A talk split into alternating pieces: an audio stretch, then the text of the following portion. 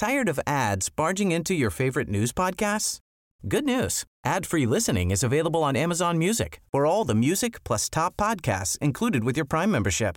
Stay up to date on everything newsworthy by downloading the Amazon Music app for free or go to amazon.com slash news ad free. That's amazon.com slash news ad free to catch up on the latest episodes without the ads. Heraldo Media Group presenta Sergio Sarmiento y Lupita Juárez. Información veraz y oportuna con un toque personal y humano. Por el Heraldo Radio, donde la H suena y ahora también se escucha.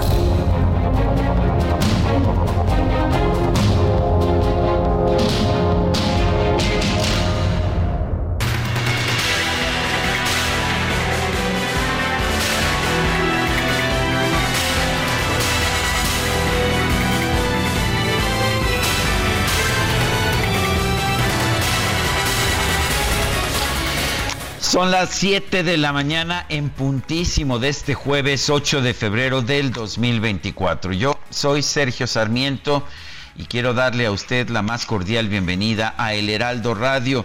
Lo invito porque aquí estará muy bien informado. También podrá pasar un rato agradable. Ya sabe usted, nos conoce.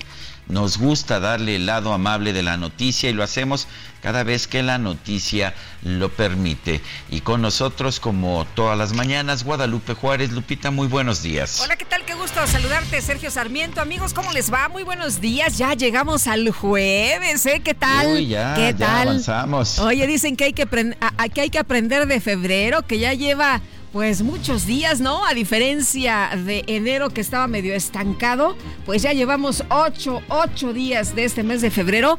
Aún se mueve más rápido. Se mueve más rápido. Pero va a tener más días, ¿eh? Va a 29, ser ¿verdad? De 29. Sí, sí, 29, qué barbaridad. Y bueno, pues con mucha intensidad, Sergio, en la información.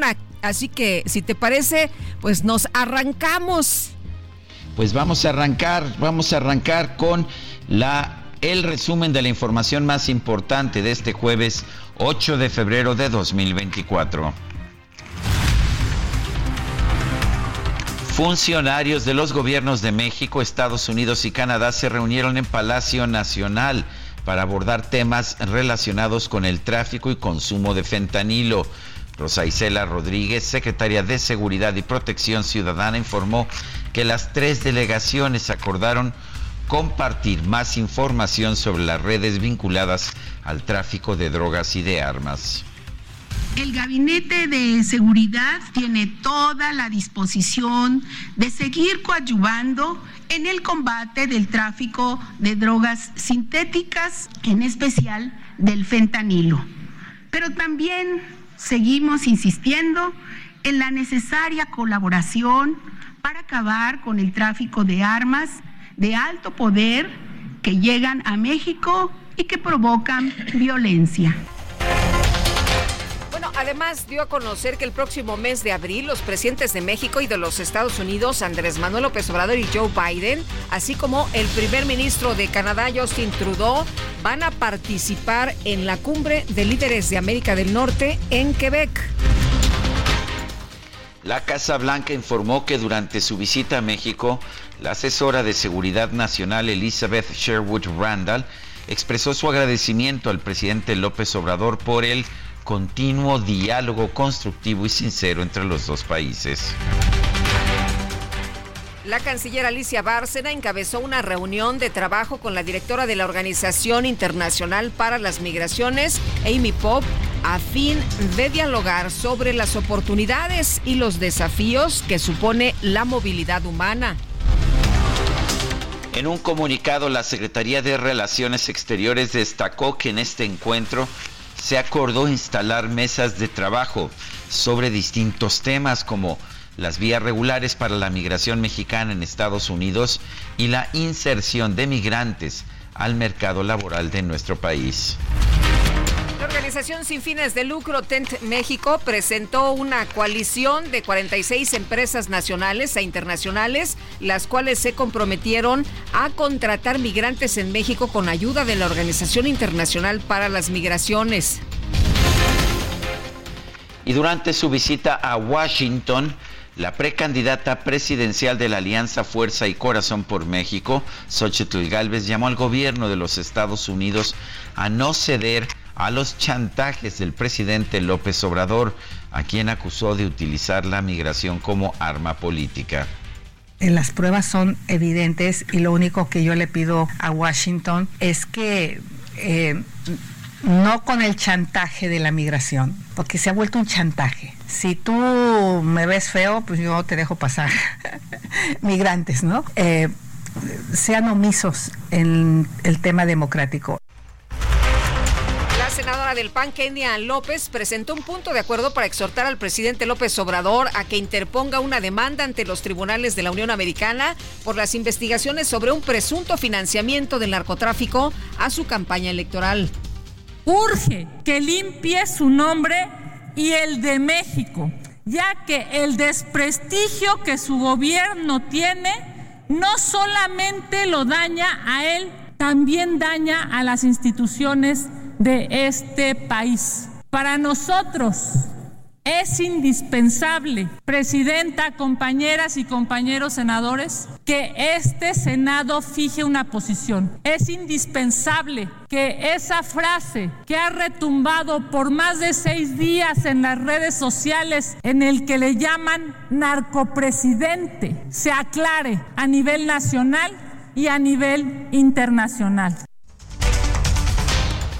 La presidenta del Senado, Ana Lilia Rivera, aseguró que ambas cámaras del Congreso van a trabajar en conferencia para facilitar la búsqueda de acuerdos relacionados con las reformas constitucionales presentadas por el Ejecutivo. Alejandro Moreno, el dirigente nacional del PRI, denunció que el presidente López Obrador busca intervenir en el proceso electoral desde la polémica que genera su nuevo paquete de reformas constitucionales. El gobierno pretende participar en las elecciones para fustigar a la oposición y tratar de descalificarla. Hay que decirlo claro, no es momento de mascaradas, nunca lo fue, pero menos ahora.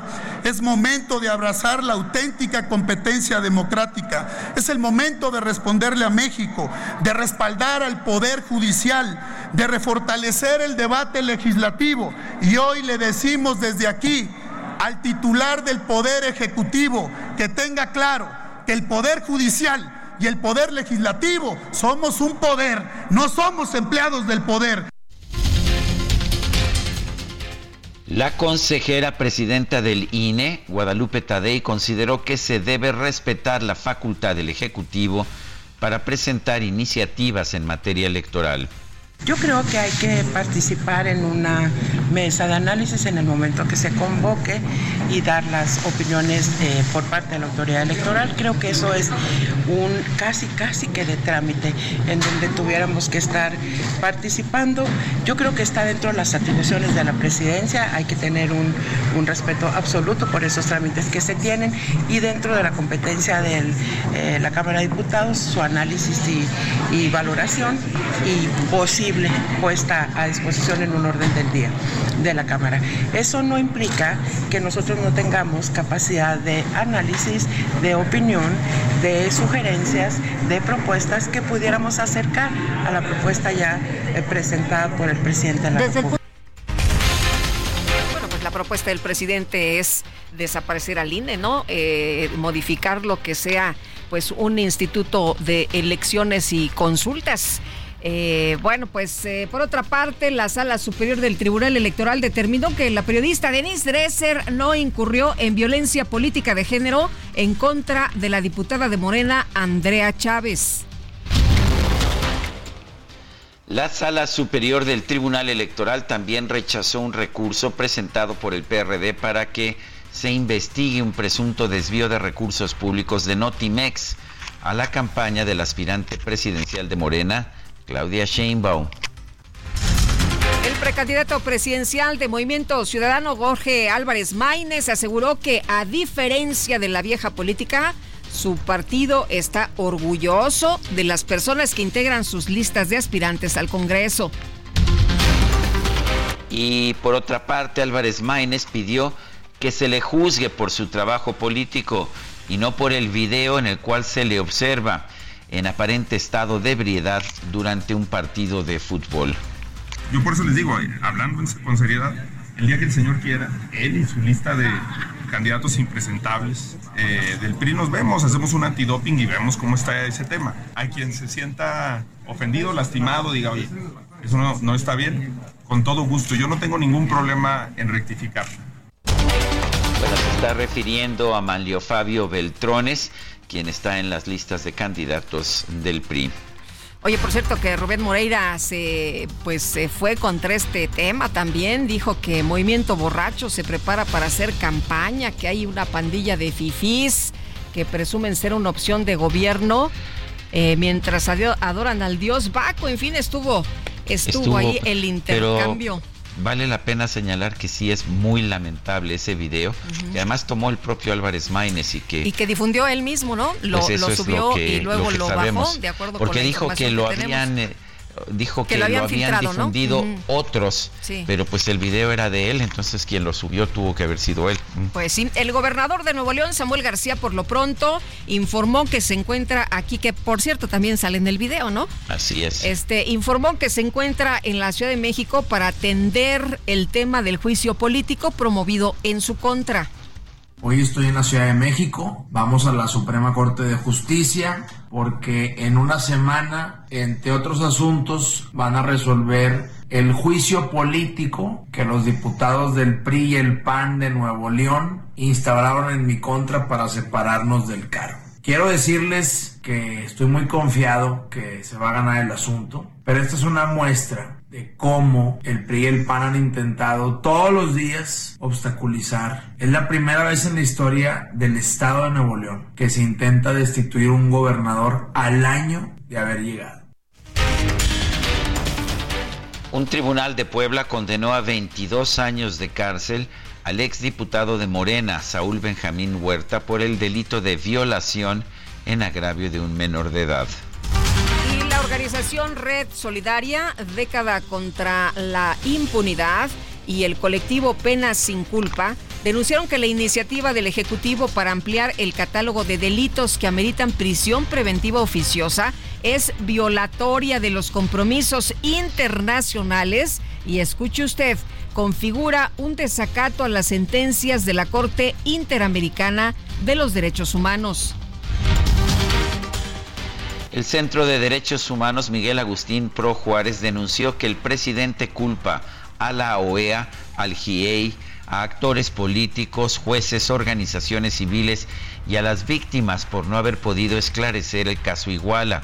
Afirmó que el mandatario busca ocultar la incapacidad de la Fiscalía General de la República y la obstaculización generada por la Secretaría de la Defensa y en un tema tan serio, el presidente le compuso una canción, ¿no? Que cantó el día de ayer, ahí en la mañanera, la OEA, qué fea, pero vamos a escuchar un fragmento. ¿Cómo no me voy a reír de la OEA? Que es una cosa tan fea, tan fea que causa risa, pero no causa risa se meten en, cuestiones. Pues, ¿qué les parece esta canción que le compone el presidente de nuestro país a la OEA? ¿Por qué? Pues porque él eh, tiene eh, en, este tema de Ayotzinapa, pues una manera distinta, ¿no? Eh, tiene una realidad diferente, quiere pues una situación diferente a lo que se ha estado mencionando. Y bueno, por otra parte, una jueza federal dictó auto de formal prisión en contra de los ocho militares presuntamente involucrados en el caso Iguala por el delito de delincuencia organizada, aunque pues uno no fue porque estaba enfermo y el otro ilocalizable, se dictó el auto de formal prisión. Eso es los testigos, los testigos fueron los que no aparecieron. Es, esos fueron y los... los militares sí se presentaron y dijeron que había que tenerlos en prisión preventiva oficiosa porque había riesgo de fuga. Creo que el riesgo de fuga era de los testigos del gobierno, pero en fin, un juez federal aplazó la audiencia intermedia de las 13 personas imputadas por el atentado contra el periodista Ciro Gómez Leiva, debido a que cinco mujeres detenidas manifestaron su deseo de someterse a un proceso abreviado. Ayer, ayer En Zacatecas fue un día negro en materia de violencia. Fíjese usted que fue asesinado a balazos el empresario Cecilio Murillo, hermano del alcalde de Sombrerete, Alan Murillo Murillo, cuando viajaba por la carretera federal 49. Este miércoles también fue asesinado Juan Pérez Guardado, director de Desarrollo Social de Fresnillo, Zacatecas y cuñado del coordinador de Morena en el Senado, Ricardo Monreal, y también del gobernador, ¿eh? del gobernador del estado de David Monreal. Y bueno, pues murió también otra persona que eh, era un empresario muy reconocido allá en Zacatecas. Y lo más paradójico, pues eh, en medio de esta semana, ¿no? Que se estaba eh, pues hablando de hacer algunos homenajes precisamente porque ha sido etiquetado este 2024 como el año de la paz allá en Zacatecas un grupo de hombres armados levantó en la autopista del Sol, sí, en la plena autopista del Sol, al dirigente estatal de Movimiento Ciudadano en Guerrero, Julián López Galeana, junto con dos colaboradores. Los tres fueron liberados más tarde. El INEGI informó que en enero del 2024 el índice nacional de precios al consumidor subió 0.89% a tasa mensual. La inflación general anual se ubicó en 4.88%. ¿Qué crees? Eso de que coma frutas y verduras, las frutas y verduras subieron en el anual 21.89%. Sí, por eso duele tanto. Sí, está carísimo, ¿no? La cebolla, los nopales, el jitomate, oye, qué barbaridad. 21.89%, nada más en frutas y verduras. El Senado de Estados Unidos rechazó una iniciativa que proponía destinar más de 118 mil millones de dólares para brindar ayuda militar a Ucrania e Israel y reforzar la frontera con México. Las primarias del Partido Republicano en Nevada quedaron sin vencedor ya que la opción de ninguno de estos candidatos obtuvo el 61% de los votos. La ex embajadora de Estados Unidos ante la ONU, Nikki Haley, se quedó con el 32%. Y la líder opositora venezolana María Corina Machado denunció que más de un centenar de personas de colectivos del régimen de Nicolás Maduro agredieron a los asistentes de un acto político de la oposición en el estado Miranda. Ay, como dijeron, ¿no? Pues este, como dijo la propia Corina Machado, ¿se acuerdan de esta frase que dijo el presidente de Venezuela? Eh, sobre las elecciones que dijo, pues vamos a ganar por las buenas o por las malas. Ayer dijo María Corina, pues parece que quieren por las malas. En información de los deportes, las Chivas de Guadalajara derrotaron 3-1 al Hamilton Forge de la Liga Premier de Canadá en la ida de los 16avos de final de la Conca Champions.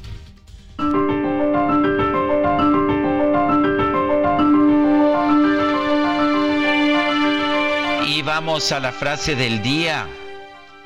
Por encima de la Constitución no hay poder alguno, nada ni nadie no permitamos que esto se olvide o se confunda. Alberto Pérez Dayán.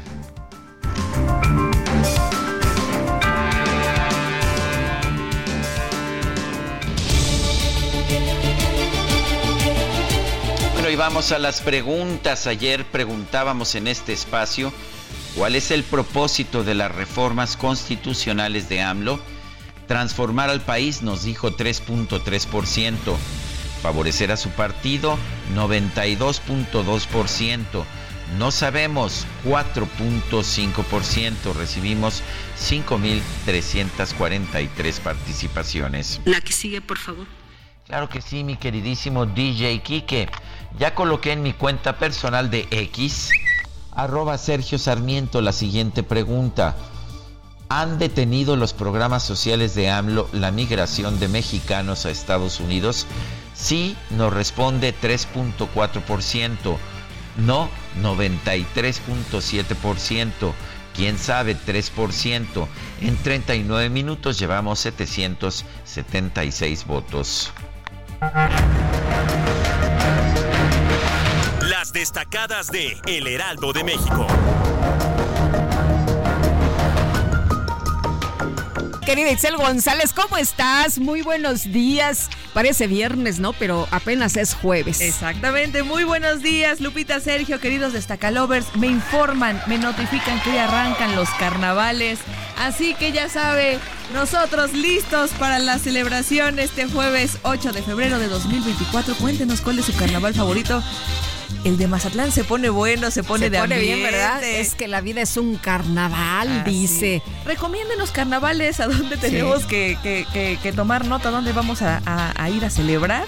Estamos listos, estamos dispuestos. Ya saben que de aquí al Guadalupe Juárez. antes, de la antes de la Semana Santa. Antes de la Semana Santa. hay que aprovechar, ¿no? Exactamente. hay que ya también viene, el, viene la siguiente semana, el miércoles de ceniza, 14 pues de febrero. ya hay que apurarse a ir al carnaval, ¿eh?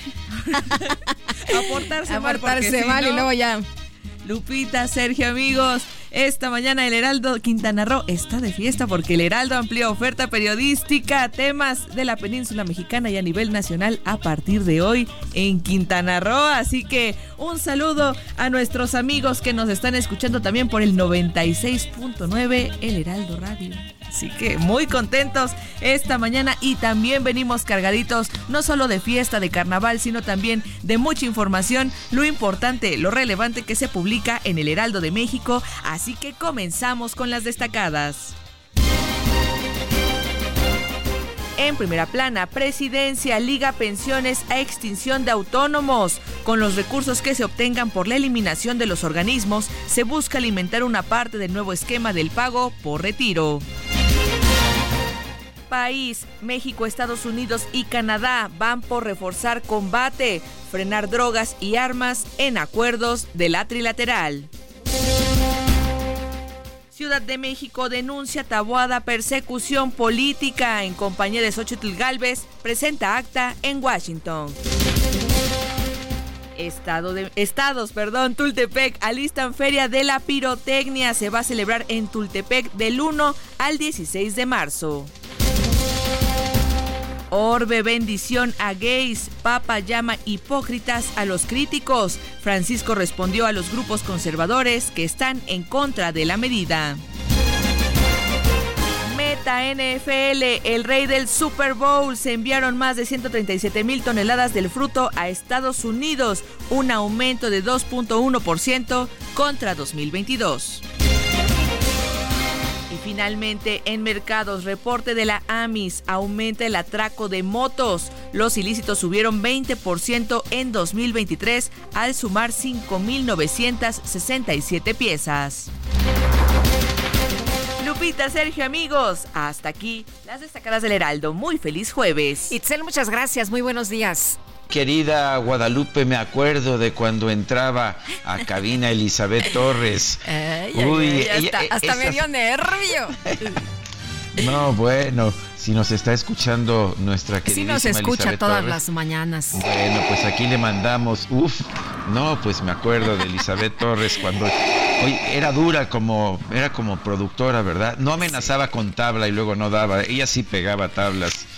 Bueno, Hoy vamos a estar escuchando, si te parece, a John Williams, música de John Williams. El compositor está cumpliendo 92 años y mira que ha dejado un legado, un legado muy importante en la música para el cine. Por supuesto, la serie de, Star Wars, de Guerra de las Galaxias, pero también Harry Potter, Tiburón, E.T., eh, Superman, Indiana Jones, Parque Jurásico. ¿Qué te puedo decir? Mi querida Guadalupe, todo un legado musical el de John Williams. ¿Te parece que celebremos su cumple? Me parece excelente, así que a disfrutar de esta música y bueno, saludos a nuestra querida Eli. Regresamos en un momento más.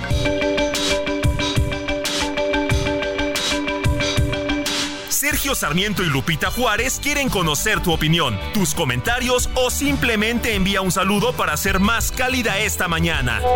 Envía tus mensajes al WhatsApp 55 20 10 96 47.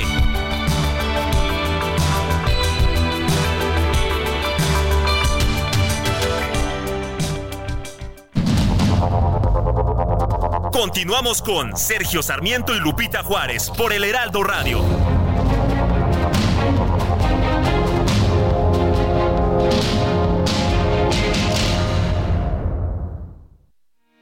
Porque te presta hasta cuatro meses de tu sueldo. Porque lo obtienes en máximo 24 horas. Porque lo utilizas para lo que quieras. Porque lo tramitas fácil y sin intermediarios. Porque tiene las tasas más bajas del mercado. Porque es tu derecho. Fonacot es el crédito. Fonacot, 50 años cumpliendo. Gobierno de México. Dice otra persona, buenos días Sergio Lupita, me acabo de enterar que el 100% de las pensiones está topado en 16 mil pesos, ¿es cierto? Si lo es, esto solo beneficia a unos cuantos. Un fuerte abrazo, Francisco 1955. Posdata, yo no tengo derecho a pensión. Efectivamente, el presidente dijo que, que se iba a garantizar el 100% de pensión para todos los pensionados, pero resulta que no, solamente está topado, de hecho está con un límite máximo del salario promedio del Instituto Mexicano del Seguro Social que es un poquito menos de 17 mil pesos al mes. Bueno, y tienes que cubrir además eh, ciertos requisitos, ¿eh? o sea, no es así tan fácil. No bueno, es el 100% para el 100%, ¿no? Efectivamente, y vamos a estar hablando del tema un poquito más adelante, por cierto. Dice eh, una persona de nuestro auditorio, el presidente eh, dice que no tiene o tuvo nexos con el narco en sus pasadas elecciones, pero como, ¿cómo se puede confiar en alguien que se detenía a saludar a la mamá del mayor narcotraficante de drogas en México? Muchos saludos. Son las 7 de la mañana con 35 minutos. De manera unánime, la Sala Superior del Tribunal Electoral determinó que la periodista Denise Dresser no cometió violencia política de género contra la diputada de Morena, Andrea Chávez, al considerar que sus expresiones están amparadas bajo el ejercicio periodístico. Revocó la multa de 20 mil pesos, pero sobre todo pues se revocó otras medidas de reparación y el, y el decir que efectivamente Denise Dresser había incurrido en violencia política de género. Denise Dresser, articulista de periódicos, está en la línea telefónica. Denise, gracias por tomar nuestra llamada. Eh, exactamente qué dijiste tú de Andrea Chávez que te acusó de violencia política de género. Eh, en el contexto de un debate sobre los precandidatos presidenciales, yo saqué a colación, eh, el escándalo que se había generado por el uso de un avión de las Fuerzas Armadas con el cual la diputada Andrea Chávez, que en ese momento colaboraba en la campaña de Adán Augusto López, eh, había utilizado para trasladar a su familia e incluso hasta la fecha no se ha aclarado ese uso indebido de un bien público. Y aquí, eh, en ese contexto, hablé de una presunta relación personal, pero dije, no me consta, aquí el tema central es el uso indebido de recursos públicos. Y yo celebro eh, la decisión del, tribunal unánime, además, porque puso la atención donde tiene que estar centrada.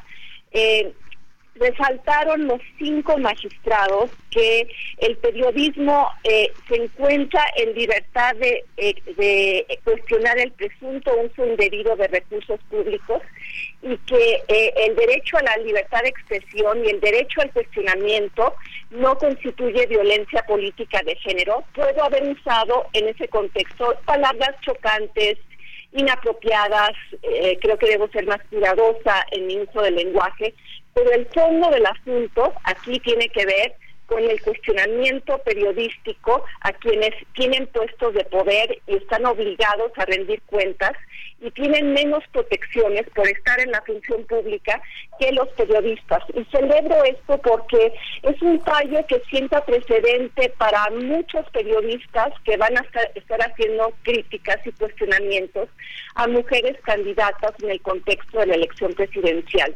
Y aquí creo que el fallo lo que hace es, eh, es alertar sobre el uso indebido, el uso frívolo, la banalización y la trivialización de una ley eh, que fue creada para proteger a mujeres de otra cosa y no de lo que yo estaba cuestionando.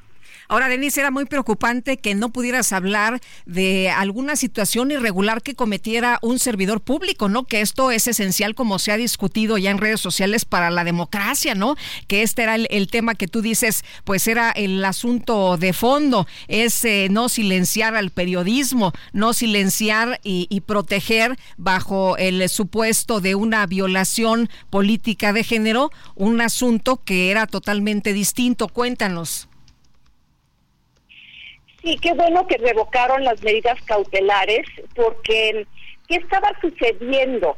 Que ya los partidos y en particular Morena estaban abusando de esta ley para ir a denunciar a periodistas ante el INE que de pronto recibían requerimientos de la autoridad electoral eh, donde se les exigía explicar por qué habían retuiteado una nota sobre el avión, por ejemplo, que fue el caso de Nayeli Roldán de Animal Político. O sea, llegando a unos absurdos en términos de la persecución y casi el acoso judicial a periodistas por este tema de supuesta violencia política en razón de género.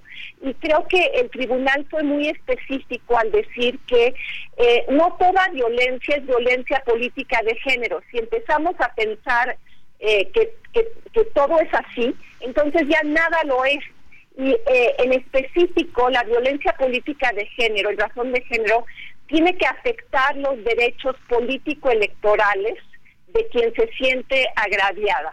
Y en este caso, eh, la diputada ya está en la, lista de, de, candidatos a una senaduría en Chihuahua. Sus derechos político-electorales no fueron afectados de ninguna manera.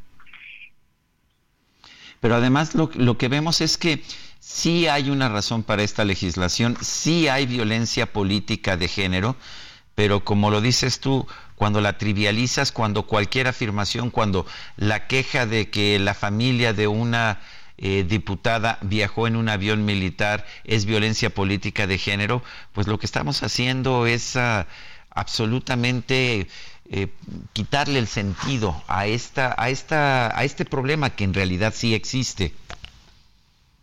Por supuesto que existe y lo que yo señalaba ayer ante este fallo es, este es un triunfo también para las mujeres que hemos luchado para que la violencia política de género sea reconocida y rechazada y regulada, pero no de esta manera, donde se estaba mal utilizando la ley para silenciar la crítica. Y recordemos además, eh, bueno, le recuerdo al público que la diputada ya era la segunda vez que me demandaba frente a la autoridad electoral. Eh, incluso eh, se sumó a una demanda donde demandaba a todos los periodistas que habían tuiteado sobre ella, sobre el tema del avión, y luego se desistió de esa demanda cuando se eh, estalló esto frente a la opinión pública y se volvió un verdadero escándalo en su momento porque parecía una persecución, se desistió de esas demandas a los demás, pero persistió en la mía. Y en una entrevista con un medio en Chihuahua dijo que iba tras mí porque quería enseñarme a mí en específico una lección si realmente le hubiera interesado el tema de violencia política de género, hubiera continuado con todas las demandas, pero aquí se trataba de algo verdaderamente personal. Entonces, reitero, eh, el asunto me atañe, pero me supera porque le provee de cobertura a muchos otros periodistas que iban a estar en peligro de ser llevados ante el INE por este mismo tema, sobre todo ahora que tenemos dos candidatas presidenciales y muchas candidatas a otros puestos. Qué bueno que no se tergiverse la legislación para favorecer intereses partidistas o personales. Pues yo quiero agradecerte, Denise Dresser, articulista, eh, profesora universitaria también, gracias por haber conversado con nosotros. Creo que el tema es muy importante y pues te felicito, enhorabuena. Eh, gracias, y, pero sí quisiera subrayar que se están judicializando los casos contra periodistas cada vez más. En un país donde eh, muchos están en riesgo. Se filtran sus datos personales, se les acusa de difamación y eso es vivir en un acoso permanente y tener que defenderte en tribunales constantemente. Creo que eh, habla de, la baja calidad de la democracia mexicana y del afán persecutorio que hay dentro de muchos miembros de la clase política contra los periodistas. Entonces este triunfo no es mío, es de todos, incluyendo ustedes.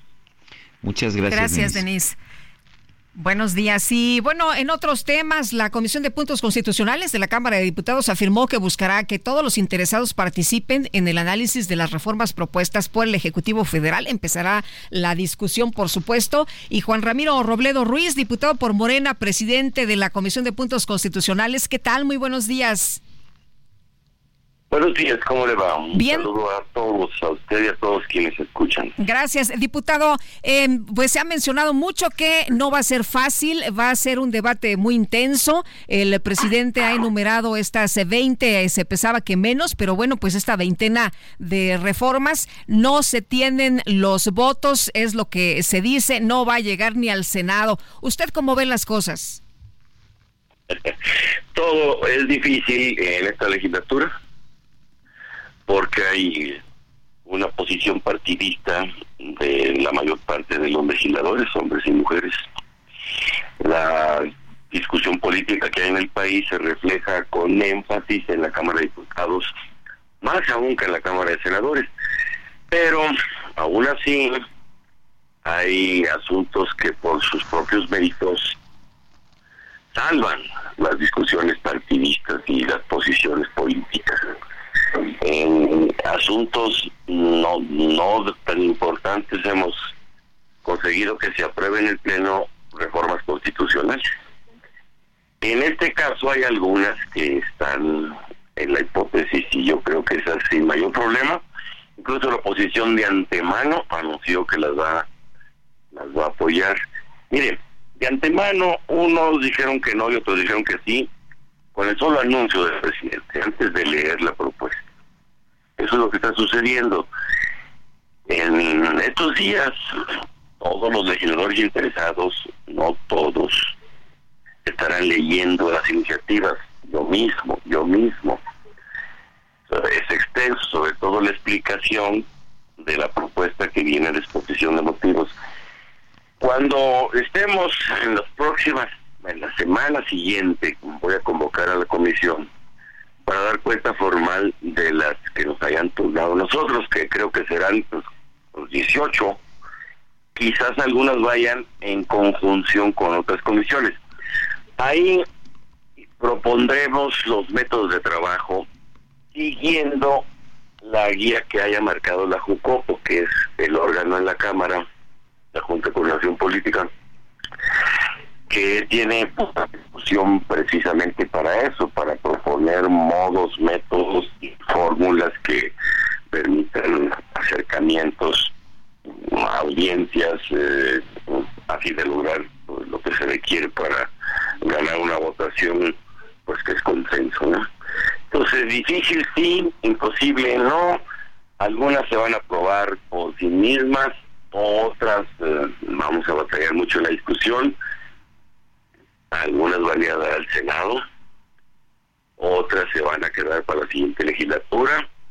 Quizás dictaminemos todas y algunas se queden en la mesa directiva para que pasen a la siguiente legislatura, si eso fuera necesario. El caso es que todos estos temas se discutan pues, de una manera democrática. Lo que está haciendo el presidente es seguir un cauce democrático, mandárselo al Congreso para que el Congreso discuta y decida. En eso estamos. Y le digo algo más. A los que, para quienes dicen que intentan quitarlos lo que se llama en el nuevo lenguaje político los contrapesos y los equilibrios, eh, buscando una traducción del inglés a eso. En materia constitucional, la minoría es mayoría, porque es la que decide si pasa o no una reforma constitucional. ¿Cuáles son los tiempos? Eh, sé que la Jucopo todavía no ha señalado nada, pero eh, ¿qué, ¿qué, se está proponiendo? ¿Cuán, qué, qué, iniciativas se va a examinar primero o se van a examinar todas juntas? Eh, ¿Qué nos puede decir no, sobre el proceso? No, todas juntas no es posible. Los tiempos no, están libres porque si todas juntas, pues no es posible. Son muchas y algunas muy complicadas. Algunas proponen la modificación de hasta una decena de artículos. Entonces, eh, son mm, difíciles de, de, ordenar para la discusión, pero lo vamos a hacer. Los tiempos están libres porque no son propuestas como iniciativas preferentes, no tenemos plazo. el tiempo lógico, pues este periodo de aquí a abril. Nos propondremos que de aquí a abril haya el mayor número de expedientes, es decir, de causas de proceso legislativo que podamos poner a discusión para su votación. Si no, pues lo que le decía hace un momento, las eh, quizás las dictaminemos para que queden en la mesa directiva.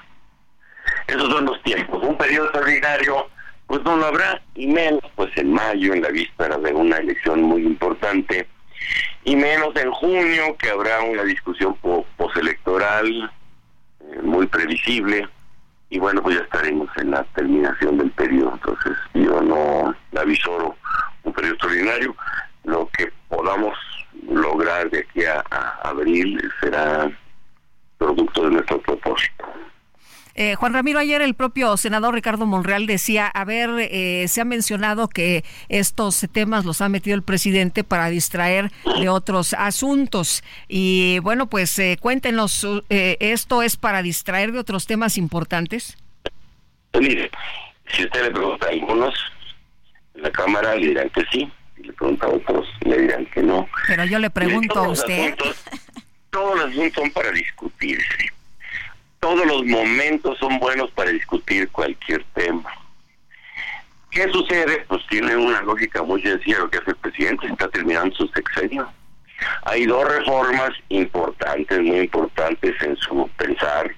La eléctrica, pues tres con la eléctrica, porque ahora con otro planteamiento intenta que se destrabe muchas discusiones secundarias a partir de pues de un debate fundamental que es que prevalece la rectoría del Estado o el mercado libre, el 28, el 26 y 25 constitucionales. Pero pues ahí es una discusión en la que estamos. Entonces, son tres. Esa, la, la del Poder Judicial, en donde el presidente, a mi juicio, no propone ni quitarle ni agregarle facultades al Poder Judicial, sino plantear otra forma para que se constituya, para que se elijan, para que se nombren a sus integrantes. Hay más de una decena de propuestas de reformas de fondo sobre el Poder Judicial de otros legisladores que sí eh, lo que hacen es proponer, acotar, clarificar, redefinir las facultades del legislativo perdón, del judicial que a juicio de muchos excede del permiso constitucional que tiene para actuar. Esa es muy importante. Y las iniciativas que hay eh, que congenian el tema con las del presidente pues tendrán que discutirse y dictaminarse en conjunto. Y la otra, pues es la, la electoral, que esa ya se discutió y que esa ya se votó. Eh, en contra, eso fue el año pasado, y, y es prácticamente igual a que la presenta el presidente con una que otra modalidad. Del Senado y la fórmula para elegir los 300 diputados ahora es verdaderamente de mayoría porque el año pasado lo que se proponía era representación proporcional para la elección, que a mí parece que es un método mucho más justo, eh, más democrático y con resultados más equitativos que la fórmula de la, la simple mayoría. Pero bueno, esas tres son muy importantes porque encierran pues, una discusión mayor de cara a, la forma en que entendemos cómo debe seguir para adelante el país. Las otras no son tanto, no son tanto. Mire, las de bienestar social y de salarios, decía, esas por sí solas van a, caminar. Y otras vamos a buscar la manera de que haya los los elementos de discusión eficiente que nos permitan acercarnos. Yo voy a convocar a que haya pues la mayor franqueza y buena fe para discutir esto. Y donde no podamos conseguir consensos, bueno, pues ni modo, a ver si la siguiente legislatura, con otra composición aritmética, puede encontrar fórmulas de salida, como se dice también, a esos asuntos que están trabados desde hace unos años en México. Muy bien. Pues diputado, gracias por platicar con nosotros esta mañana. Muy buenos días. Déjeme decir algo más. Sí, sí, sí, sí. Parte de la fórmula de trabajo será actuar en conferencia con el Senado. A nivel de los uh, las dirigencias de las dos cámaras, eh, se ha propalado, esa es la palabra, es decir, se ha propuesto de palabra que, que se llegue a un acuerdo mm, formal en donde se establezcan, se instalen mesas de discusión entre senadores y legisladores plurales de todos los grupos parlamentarios sobre los temas de estas iniciativas. Muy bien. Eso ayudará mucho, eso ayudará mucho. Pues estaremos muy atentos. Gracias, diputado. Muy buenos días. Hasta luego. Gracias a ustedes. Un saludo. Bueno, el uh, rey Carlos III de Inglaterra ha publicado su primer mensaje desde que se dio a conocer que padece de cáncer. Esto en el aniversario número 50 de la independencia de Granada, un país caribeño que es miembro de la Commonwealth. Granada es uno de los muchos países que tienen como rey, como monarca al rey de Inglaterra. Y lo que dice es, solo puedo pedir disculpas por no poder estar con ustedes en persona para celebrar este acontecimiento histórico. Eso es lo que señaló en este comunicado el monarca, el monarca de la Gran Bretaña. Él, él, ha cancelado toda su agenda pública desde que el lunes comenzó un tratamiento para hacer frente, hacer frente al cáncer. Eh, bueno, pues eh, eh, en este mensaje eh, Carlos III aprovecha para mostrar su admiración más profunda a la construcción de la nación granadina en las últimas cinco décadas. En conjunto, eh, se, ha convertido Granada en un ejemplo de democracia, derechos humanos y Estado de Derecho. Es lo que dice, lo que dice el rey Carlos III. Bueno, pues uh, querías hacer un comentario, Lupita. Bueno, lo que se ha mencionado es que normalmente pues él no habla de su salud, ¿no?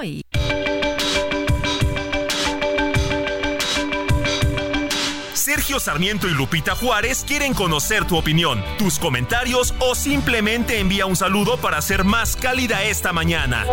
Envía tus mensajes al WhatsApp 55 20 10 96 47.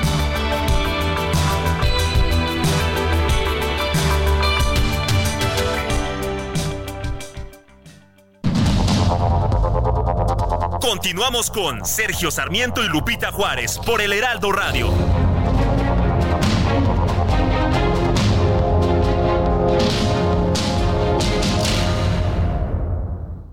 Ya se acerca Expo Mueble Internacional. Acompáñanos del 14 al 17 de febrero e inspírate con su amplia variedad de muebles de estilo residencial, de oficina, para hotelería, colchones, decoración, mobiliario infantil en más de 500 empresas expositoras. Más información en www.expomuebleinternacional.com.mx. Oye, dice Marco que no nos distraigamos, que leamos su mensaje.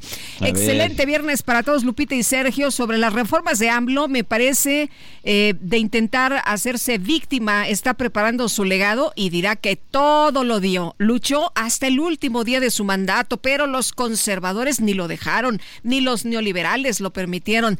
No le permitieron trabajar, hasta puso dinero de su bolsa para los servidores de la oligarquía, pero pues no le permitieron llevarnos al liderazgo mundial. Saludos, gracias Marco. Dicen que, dice nuestra producción que para el señor Marco ya es viernes, pero en fin, eh, dice otra persona, buenos días querido dúo dinámico. Primero una pregunta, recuerdo que se había dicho que el tren Maya sería manejado por el ejército y sus recursos serían para el ejército. ¿Estoy en lo correcto? Sí, sí está uh -huh, en lo correcto. Sí. ¿Por qué ahora dicen que será para pensiones y creo que terminará subsidiado? Segundo, solo para comentar que creo que una persona que suelta la lengua con el alcohol no debe tener información confidencial. Es Marta 48 de la Ciudad de México. Efectivamente, presidente había dicho que las utilidades del tren Maya serían para el ejército. Eh, ahora resulta que no, que el 25% serían para este programa de pensiones eh, que ha anunciado el presidente de la República, para el cual se necesita una reforma constitucional, pero en realidad eh, hasta este momento todas las empresas del ejército y de la marina, el AIFA, el tren Maya, la aerolínea militar mexicana de aviación están perdiendo dinero, pero no poquito, ¿eh? Están perdiendo cantidades serias de dinero y vale la pena señalar que nunca se hicieron estudios de factibilidad económica de estos proyectos, pero quienes han tenido acceso a la información, porque no, no nos dan toda la información, la consideran motivo de seguridad nacional, pero la información que tenemos disponible sugiere que ninguno de los proyectos va a ser nunca rentable. Bueno, y nos dice, eh, saludos desde Guadalajara, una persona de nuestro auditorio. Buen día, ¿cómo se puede confiar en AMLO si dice tantas mentiras cada mañana? Pues sí, de acuerdo con Spin, eh, que analiza precisamente lo que dice el presidente. No dice una ni dos, ¿no? Sino que se avienta pues un montón de mentiras todos los días. Es lo que nos eh, comentan quienes analizan precisamente las mañaneras todos los días desde que empezó. Son las 8 de la mañana con 7 minutos. Mejor vámonos al clima. El pronóstico del tiempo con Sergio Sarmiento y Lupita Juárez.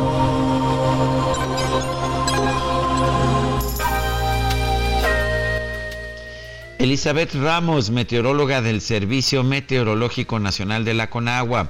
¿Qué nos tienes? Adelante, Elizabeth. Gracias. Muy buenos días, Sergio, Lupita, amable auditorio. Pues les comento que el nuevo Frente Frío número 34, en interacción con una vaguada polar, producirá vientos fuertes con tolvaneras en la península de Baja California y el noroeste del país, así como chubascos en Baja California y Sonora y lluvias aisladas en Sinaloa, Chihuahua, Coahuila y Durango. A su vez, se pronostica la caída de nieve o nieve en las sierras de Baja California, Sonora y Chihuahua. Por otro lado, una circulación anticiclónica ocasionará tiempo estable, estable y baja probabilidad de lluvia en gran parte del territorio nacional, mientras que las corrientes en chorro polar y subtropical provocarán fuertes rachas de viento en la mesa del norte y la mesa central, incluido el Valle de México. Finalmente, para la Ciudad de México, predominará cielo despejado con bruma. Por la tarde se prevé una temperatura máxima de 27 a 29 grados con ambiente cálido así como vientos con rachas de 40 a 50 kilómetros por hora y posibles tolvaneras. Así que les recomendamos tomar sus precauciones. Ese es el reporte. Regresamos con ustedes, Sergio Lupita. Gracias, Elizabeth. Muy buenos días. Buenos días. Hasta luego. Es que no te escuchábamos muy bien. Sí, así es, efectivamente. Es que andaba yo tosiendo y bajé mi volumen, pero ya lo subí otra vez. Muy bien, y vamos con más información del Heraldo Media Group. Adelante. A ver.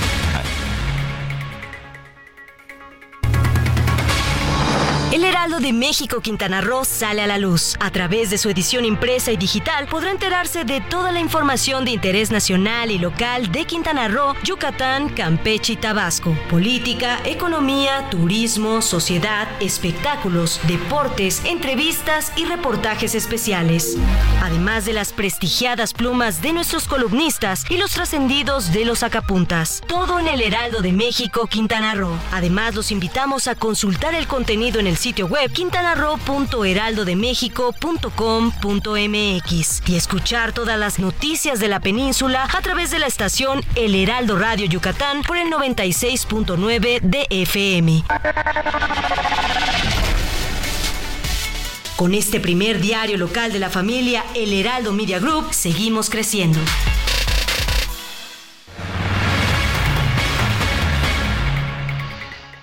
Bueno, y precisamente con información de Quintana Roo, Mara Lezama, la gobernadora del estado, eh, señaló en sus redes sociales que nuestros amigos pescadores que zarparon de Chiquilá y se encontraban extraviados en alta mar ya fueron localizados y rescatados. La gobernadora señaló en su cuenta de Facebook que tras un intenso operativo y trabajo coordinado con todos los órdenes de gobierno, ciudadanía y principalmente de los pescadores de la zona, les podemos confirmar que las cuatro personas se encuentran ya a salvo, reciben atención médica y están en contacto con sus familias. Invitamos a la ciudadanía a extremar precauciones en la navegación y seguir siempre las indicaciones de coordinación estatal de protección civil Quintana Roo y la Capitanía del Puerto. Vale la pena señalar pues que en estos últimos días se puso bravo el mar por allá en Quintana Roo, Guadalupe, debido a un frente frío. Así es, y bueno, vámonos ahora con el Químico Guerra. El Químico Guerra, con Sergio Sarmiento y Lupita Juárez. ¿Cómo estás, Químico? Buenos días. Hola. ¿Químico Guerra? Uy, no, no está. Vamos a tratar de. Es que es tímido, es tímido, Lupita. Tienes que. O, o, estará ocupado en alguna otra cosa, revisando alguna investigación. Químico, ¿nos escuchas? Ya lo, yo lo escucho muy bien, ah, todo el tiempo lo estaba escuchando. Ah, muy bien. Pues adelante. Bueno, pues eh, fíjense que está avanzando en una forma avasalladora toda esta cuestión de la electrificación en la movilidad de las ciudades y se acaba de anunciar, porque esto va concomitante, una eh, megatendencia va arrastrando consigo otras tendencias que la complementan, ¿no? Pues se eh, inaugura precisamente el día de ayer la primera fábrica de placas solares flexibles para vehículos. O sea, eh, celdas fotovoltaicas, pero que son flexibles, que se pueden colocar fácilmente sobre cualquier techo curvo de cualquier automóvil. Eh, esto está en la ciudad de Brandenburgo, en Alemania, una empresa alemana que se llama Solflex. Alemania siempre se ha destacado, ¿no? Como precursora de iniciativas en cuestiones de renovables. Eh, acaba de inaugurar esta fábrica que va a, producir eh, suficientes eh, celdas para equipar a 50 mil vehículos con paneles solares en su primera fase, creando 200 trabajos eh, muy bien remunerados, especializados en ese sentido. Este tipo de placas tiene una demanda porque son livianas y adaptables y mucho más resistentes, por ejemplo, a eventos meteorológicos como granizadas, con granizos muy grandes, fuertes, etcétera, en vez de que sean placas rígidas, al ser flexibles son mucho más resistentes. Estas placas además tienen una característica que solamente eh, pues los alemanes podían dar de inmediato, ¿no? Una alta eficiencia con un costo eh, más bajo, entre 15 y 20% abajo de una celda de silicio tradicional. Esto es un mercado enorme, evidentemente estos 50 mil vehículos que pueden ser ya... Eh, adaptados para tener estos techos solares, pues es solamente el principio de algo que se puede elevar a millones de vehículos, Sergio Lupita es una muestra más de cómo está sucediendo este río, ¿verdad? Esta corriente eh, muy, muy fuerte que cada vez se hace más eh, determinante y más fuerte hacia lo que son las eh, energías renovables y sobre todo la movilidad eléctrica en el mundo. Esto es una tendencia que ya se generalizó prácticamente en todo el globo terráqueo, Sergio Lupita. Muy bien, Químico, muchas gracias. Buenos días. Buenos días. Bueno, son las 8 ah, de la mañana, 8 de la mañana con 13 minutos. El presidente de Argentina, Javier Milei, visitó esta mañana el kibbutz Nir Oz en Israel. Está de gira allá en Israel, una localidad muy afectada por Hamas en el atentado del 7 de octubre. Nir Oz es una comunidad de israelíes de origen argentino y bueno, pues ah, para el presidente de Argentina, Javier Milei, ha sido importante presentarse, presentarse allá en esta comunidad. Vale la pena señalar que Javier Milei ha condenado eh, de manera muy fuerte ese atentado terrorista del pasado 7 de octubre del 2023 en contra de Israel por el grupo Hamas. Bueno, y luego de que el Tribunal Electoral del Poder Judicial revocó la sentencia contra Denise Dresser, fíjate que pues eh, la, la diputada hizo algunas declaraciones. Andrea Chávez eh, acusó de amiguismo con magistrados que le perdonaron el castigo, es lo que dice.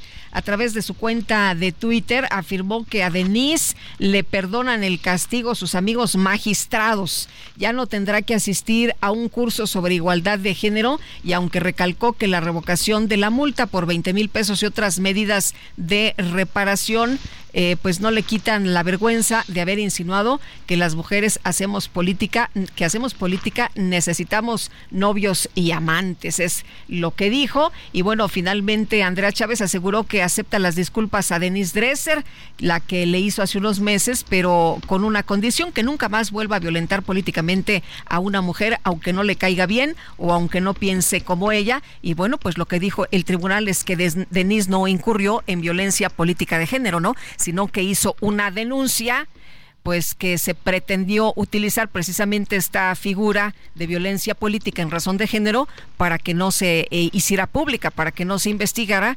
Y bueno, pues eh, lo que dice Denise hace unos momentos que platicamos con ella es que todavía falta información que se diga pues sobre el tema que ella señaló desde un principio, ¿no? El, el, uso de un avión precisamente con fines personales. Y yo me pregunto si estas declaraciones de Andrea Chávez en contra de Denise Dresser son violencia política de género. Son las 8 de la mañana con 16 minutos en la Cámara de Diputados. Morena informó que a partir del 18 de abril va a dar inicio la discusión en el Pleno del paquete de reformas constitucionales, el paquete que envió el presidente de la República. Jorge Almaquio nos tiene el reporte. Adelante, Jorge. Gracias, Sergio Lupita. Amigos, Morena en la Cámara de Diputados prevé que a partir del 18 de abril inicie la discusión en el Pleno del paquete de reformas constitucionales que envió el pasado 5 de febrero el presidente Andrés Manuel López Obrador. Para llegar a esa fecha, Ignacio Mier, coordinador parlamentario de Morena, informó que impulsarán un diálogo nacional para discutir el paquete a través de cinco foros nacionales, 32 estatales y 300 asambleas en todo el país del 20 de febrero al 15 de abril. Expuso que será una agrupación de las propuestas de reforma enviadas por el Ejecutivo Federal que se dividirán en cuatro ejes temáticos, democracia, libertad, justicia y bienestar, para poder analizarlas en el ejercicio de diálogo nacional con la ciudadanía, expertos académicos y todos los interesados en el tema. Mier Velasco explicó que esta propuesta permitirá eliminar cualquier tinte electoral a la discusión y adelantó que propondrá la Junta de Coordinación Política una ruta para generar amplio diálogo nacional respecto al paquete de iniciativas en el que se modifican 51 artículos en 18 reformas. Vamos a, a proponerle a la Junta de Coordinación Política un gran diálogo nacional, libre, democrático, transparente, de cara a la nación, con la participación de los medios de comunicación que son fundamentales para que la gente pueda discernir y emitir el mejor juicio sobre dos visiones de país.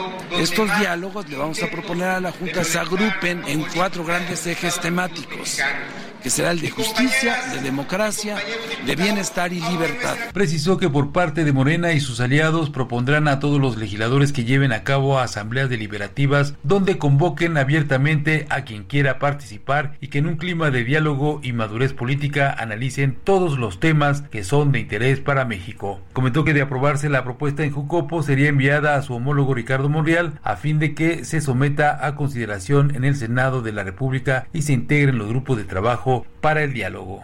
Informarles también que la circulación de un video en redes sociales en donde aparecen en aparente estado de ebriedad el aspirante presidencial de Movimiento Ciudadano Jorge Álvarez Maínez y el gobernador de Nuevo León Samuel García con varios amigos en el partido de los Tigres contra los Pumas de la UNAM provocó una guerra de acusaciones etílicas. Rubén Moreira, coordinador del PRI en la Cámara de Diputados, los calificó de movimiento borracho en su cuenta de X, en donde señaló que se preparan para hacer campaña y que son una pandilla de fifís que presumen ser una opción de gobierno mientras adoran al dios Baco. Por cierto, dijo Nuevo León arde en homicidios y su gobernador es omiso, complaciente y parrandero, lo que luego reiteró en entrevista el priista. Eso no es la juventud mexicana. La juventud mexicana está en las universidades, está trabajando, está estudiando. Este es un, un montón de fifís que se van a un palco de un estadio a emborracharse. Segundo comentario, si no controlan sus efectos, ¿para qué la fuman? Que no la consuman. Tercer comentario, abran las ventanas. Pues ahí se pusieron bien locos todos. En el video los integrantes de MC critican al INE y al ex líder nacional del PRI, Mario Fabio Beltrones, quien les contestó en redes sociales. No se puede gobernar o hacer política desde una borrachera de poder o alcohol. Siempre ha dado malos resultados. Eso lo sabe Dante Delgado. Espero que no estén usando drogas más duras y descuiden a sus familias. Álvarez Maínez reviró y dijo que la gran diferencia es que mientras él puede salir a la calle y asistir a los estadios, el PRI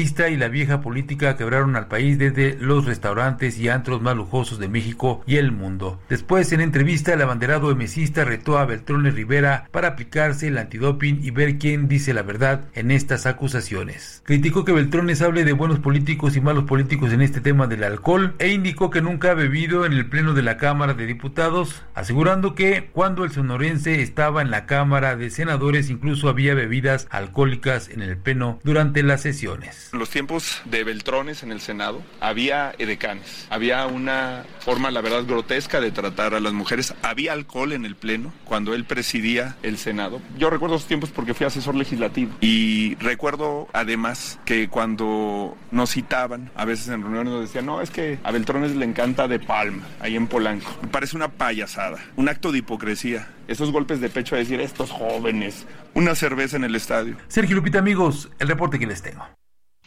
Bueno, pues ahí está el reporte de Jorge Almaquio y la respuesta de Álvarez Maínez. Pues a ver, yo no sé si servían eh, alcohol en el Senado. Yo nunca vi borracha Mario Fabio Beltrones. Sí.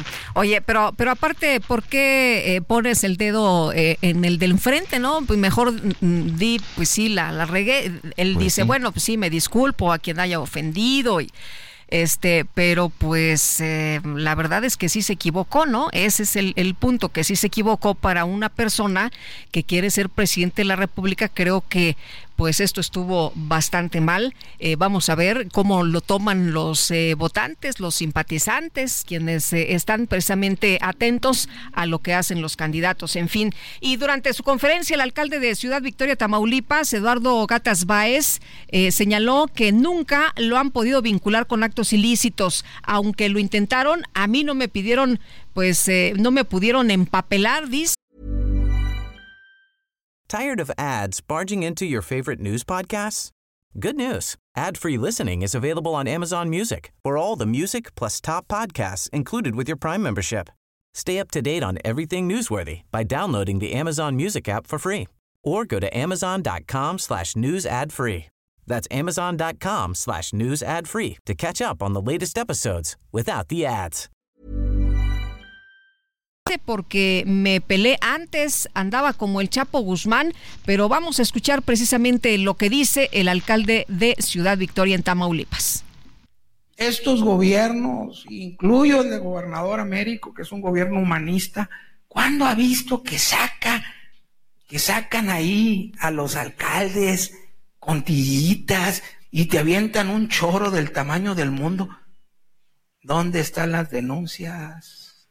¿Dónde están las líneas de investigación de tu servidor? ¿Dónde están las líneas de investigación de, bueno, de Hugo eh, le armaron ahí una carpeta. A mí no me pudieron empapelar porque me peleé antes. Eh, me andaba como el Chapo Guzmán, con el Chapo, en la noche brincándome. Se los doy mi palabra. Así goberné mi primer año. A las 5, 4 de la mañana me brincaba de casa en casa, en Surus, porque me tanean el famoso sabueso, que es el que pum, detecta la placa y el color y ahí se va. Sabes la trayectoria por dónde va el vehículo. Estos gobiernos, incluyo el de gobernador Américo, que es un gobierno humanista, Bueno, pues ahí el testimonio de Eduardo Gataz Báez, que bueno, pues ahí dice que andaba a salto de mata. Bueno, pues ah, así, así son las cosas. Ahora todo el mundo empieza pues a, a expresar lo que hacía o cuáles son sus cercanías o lejanías con el narcotráfico. El exdiputado morenista Saúl Huerta fue sentenciado a 22 años de prisión por violación en contra de un menor. Los hechos ocurrieron en el estado de Puebla. El Tribunal de Enjuiciamiento de Puebla encontró al exdiputado penalmente responsable. Eh, esto significa que no habrá sustitución de la pena. Eh, podrá salir de prisión solo hasta 2046.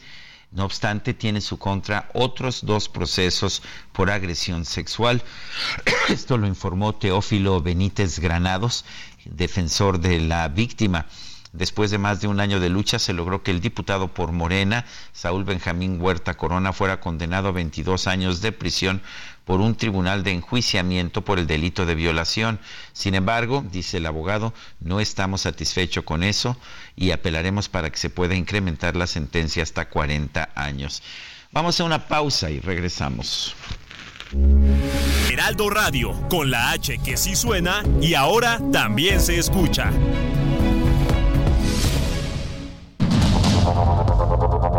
Continuamos con Sergio Sarmiento y Lupita Juárez por el Heraldo Radio.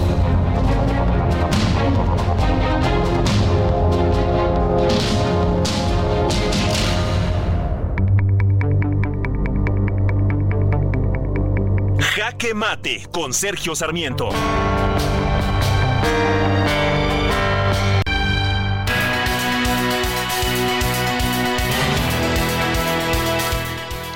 La propia Loreta Ortiz, ministra de la Suprema Corte de Justicia, incondicional a Andrés Manuel López Obrador, dijo el año pasado en la Feria Internacional del Libro de Guadalajara que ella está en contra de que los jueces, magistrados y ministros sean electos por voto popular.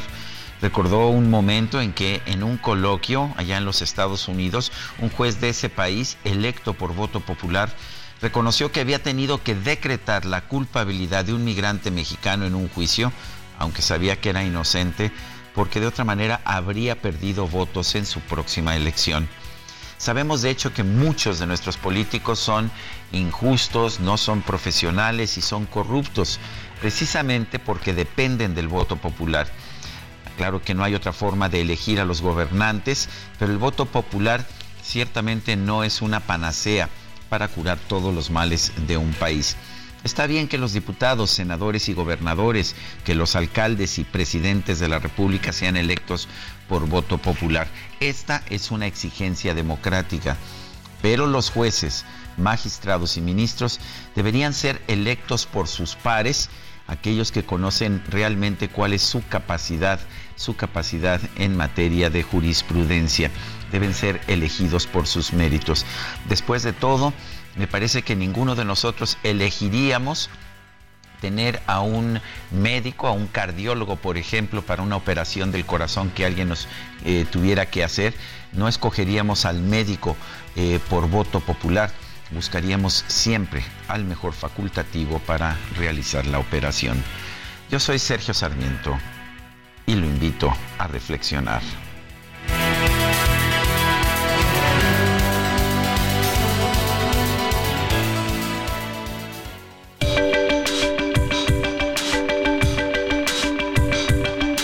Sergio Sarmiento, tu opinión es importante.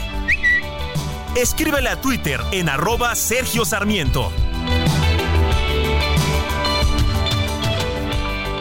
Oye, vámonos con los mensajes. Nos dice una persona, muy buenos días, Sergio Lupita, mi nombre es Juan Zúñiga de Monterrey, Nuevo León. Hace unos momentos el presidente tocó el tema de la refinería diciendo que no está contaminado, que son otras empresas acusando de corrupción, que citará al gerente de la refinería para aclarar que no existe esta contaminación.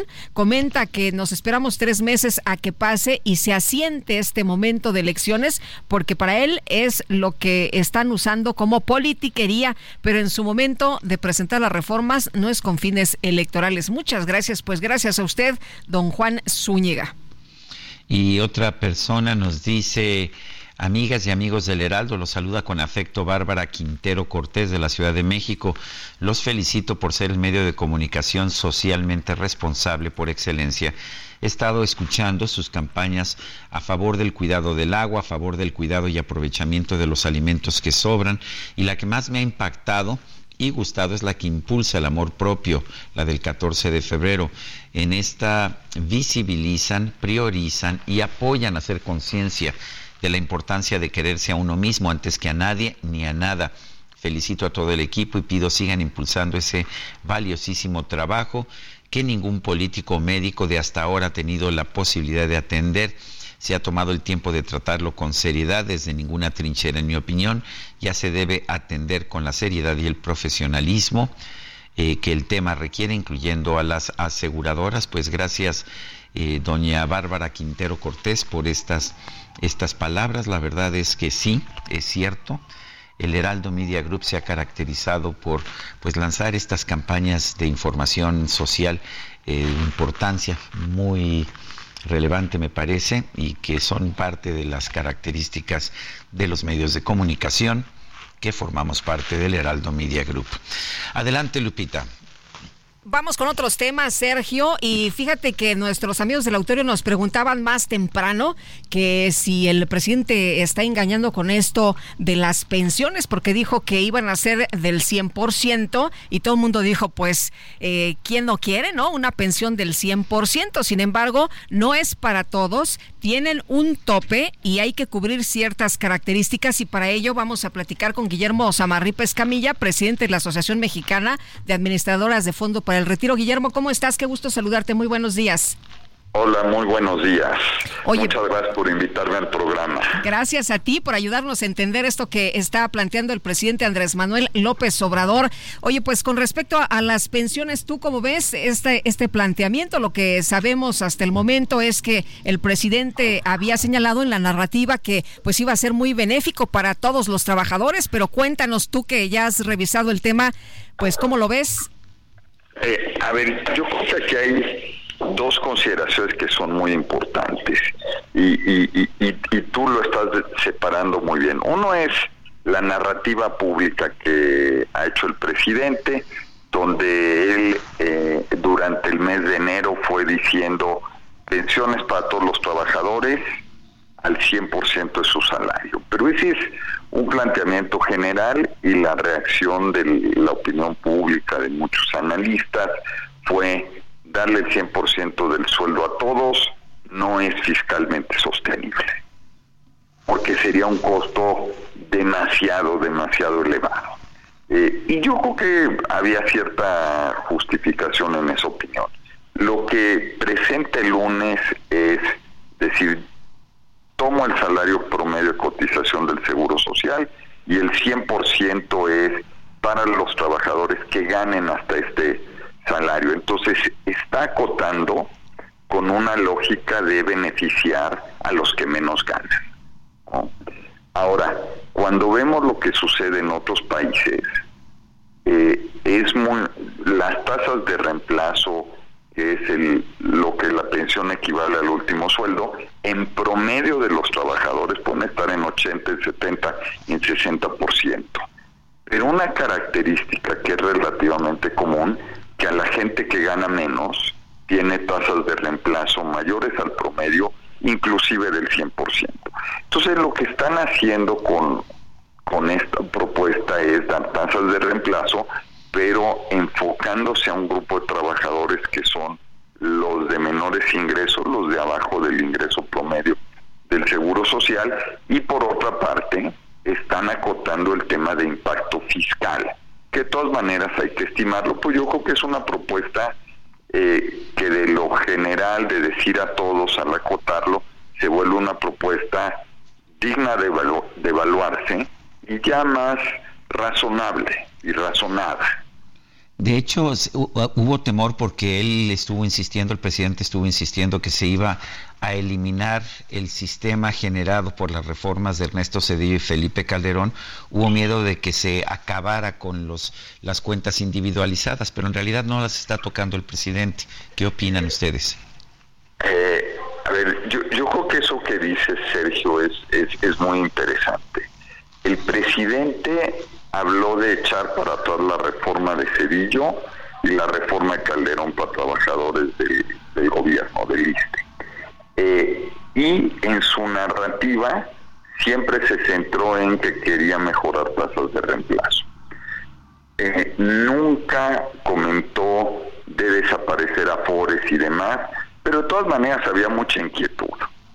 Y en el sector teníamos claramente mucha inquietud al respecto. Lo que está sucediendo con la presentación de la iniciativa es, está dejando claro en qué eh, piensa el presidente y no está proponiendo ni tocar la cuenta individual de los trabajadores, que eso sería un tema de entrar a conceptos de expropiación y demás, que sería muy complejo ni tocar este eh, de administradoras privadas que ha mostrado ayudar al desarrollo del país con administración de estos recursos en cuentas separadas, invirtiendo, eh, financiando al gobierno, financiando proyectos, financiando al sector privado.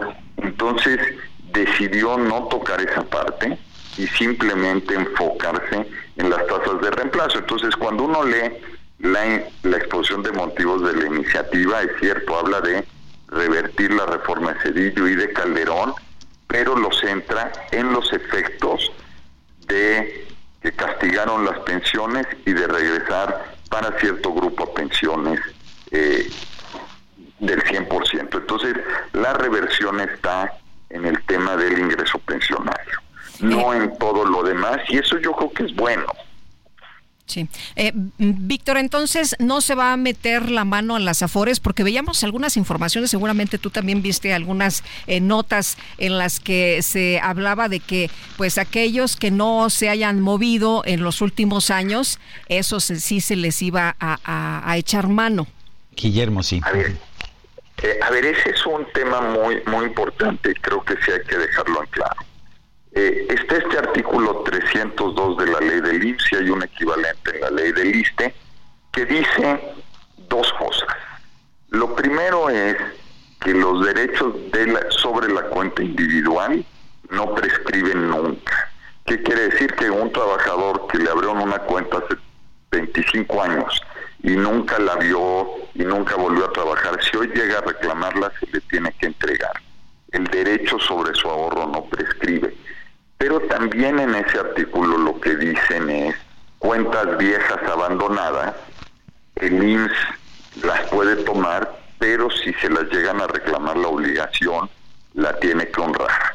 Entonces, es, es un poco eh, eh, estos principios que hay en, también en bancos en otros intermediarios de cuentas viejas sin movimiento, de saldos pequeños que puedan pasar a cuentas concentradoras y demás.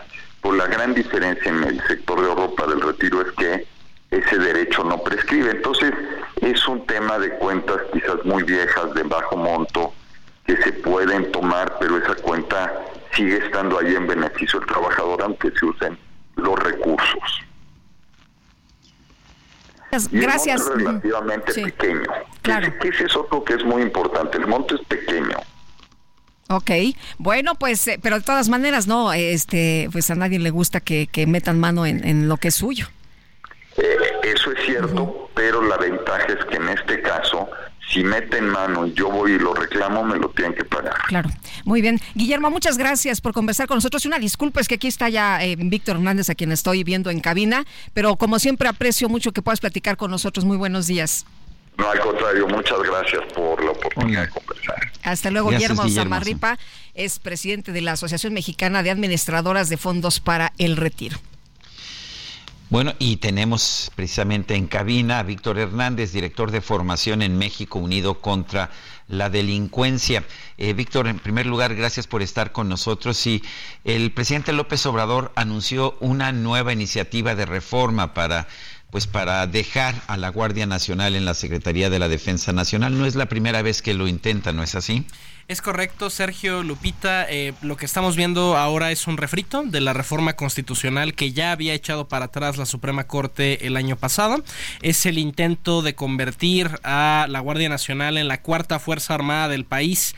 Una situación que en realidad se materializó desde antes de esta reforma, se materializó desde 2022 con la creación de la Comandancia del Ejército Mexicano y del Estado Mayor Conjunto. Pero la diferencia es que esta reforma eh, aplica la de la vieja confiable. Si en 2023 se echó atrás la reforma por ser inconstitucional, pues ahora la alternativa es cambiar la constitución es una solución que en realidad no va a resolver el problema de ilegalidad de la militarización de la seguridad pública, porque entonces el presidente lo que está haciendo es patear el valor de un el balón de un problema de inconstitucionalidad a uno de inconvencionalidad. El gobierno mexicano ha firmado una serie de tratados internacionales, de convenios, hay incluso sentencias como la Rosenda Rodilla de la Corte Interamericana de Derechos Humanos que impiden eh, la militarización permanente de la seguridad pública. Y en ese sentido, incluso en el escenario eh, eh, hipotético de que esta reforma llegue a pasar, el problema ahora el presidente no lo va a tener con la Suprema Corte, sino con la Corte Interamericana de Derechos Humanos. Y entonces habría que entonces dos en dos o tres años tener otra discusión sobre si va a haber otra reforma constitucional para quitarle a los tribunales internacionales jurisdicción en México, lo cual sería gravísimo. Eh, entonces, digamos, es em, elevar a rango constitucional la estrategia que supuestamente empezó como una medida temporal, provisional, hace 17 años y que además ha fracasado. Llevamos medio millón de personas entre fallecidas y desaparecidas en los últimos 17 años y me pregunto cuántas personas más tienen que perder la vida para que quede claridad que las estrategias federalizadas y militarizadas en seguridad pública no rinden resultados en el terreno. Ahora, aquí lo que siempre ha llamado la atención es el presidente Andrés Manuel López Obrador, eh, pues ya en funciones y el candidato Andrés Manuel López Obrador, ¿no? Ese que siempre luchó porque no se eh, militarizara el país y ahora, bueno, pues eh, no solo está el, el tema de, de la Guardia Nacional, el control que se pasa a la Secretaría de Defensa Nacional, sino prácticamente les encarga, eh, Víctor, un montón de actividades.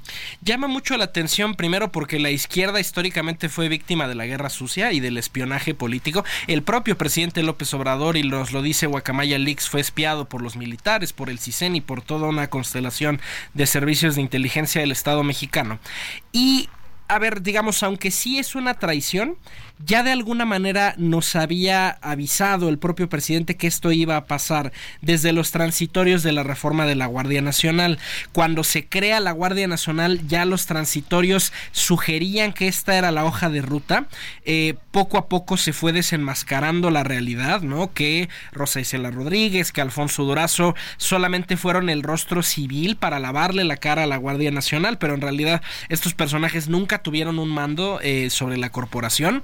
Y el problema de entregarle tareas a las Fuerzas Armadas es que ellos tienen un comodín, el comodín de decir mi actividad de seguridad nacional. Y este paraguas es tan amplio que hasta un gasto trivial como decirte, no sé, hubo un banquete en la Secretaría de la Defensa por el bicentenario del Colegio Militar, por el solo hecho de que es un gasto erogado por la Secretaría de la Defensa, ya se puede utilizar ese comodín y hay que ir por un largo litigio en el INAI para revertir esa clasificación. Incluso ignorando eh, el, impedimento constitucional que en sí mismo es muy grave. El problema es que la estrategia no sirve. Eh, Felipe Calderón entregó... Pero Víctor, pero Víctor desde, desde los tiempos de Felipe Calderón nos dicen es que la estrategia no sirve, no hay que militarizar eh, la, la seguridad pública. Sin embargo, los propios gobernadores, la propia gente, dice, pues yo prefiero tener a militares que tener policías civiles porque los policías civiles son más corruptos. ¿Qué opinas? Hay que distinguir entre popularidad y capacidad, porque eso es cierto, eh, la gente en muchas ocasiones pide eh, la presencia del ejército. Les voy a poner un caso muy concreto.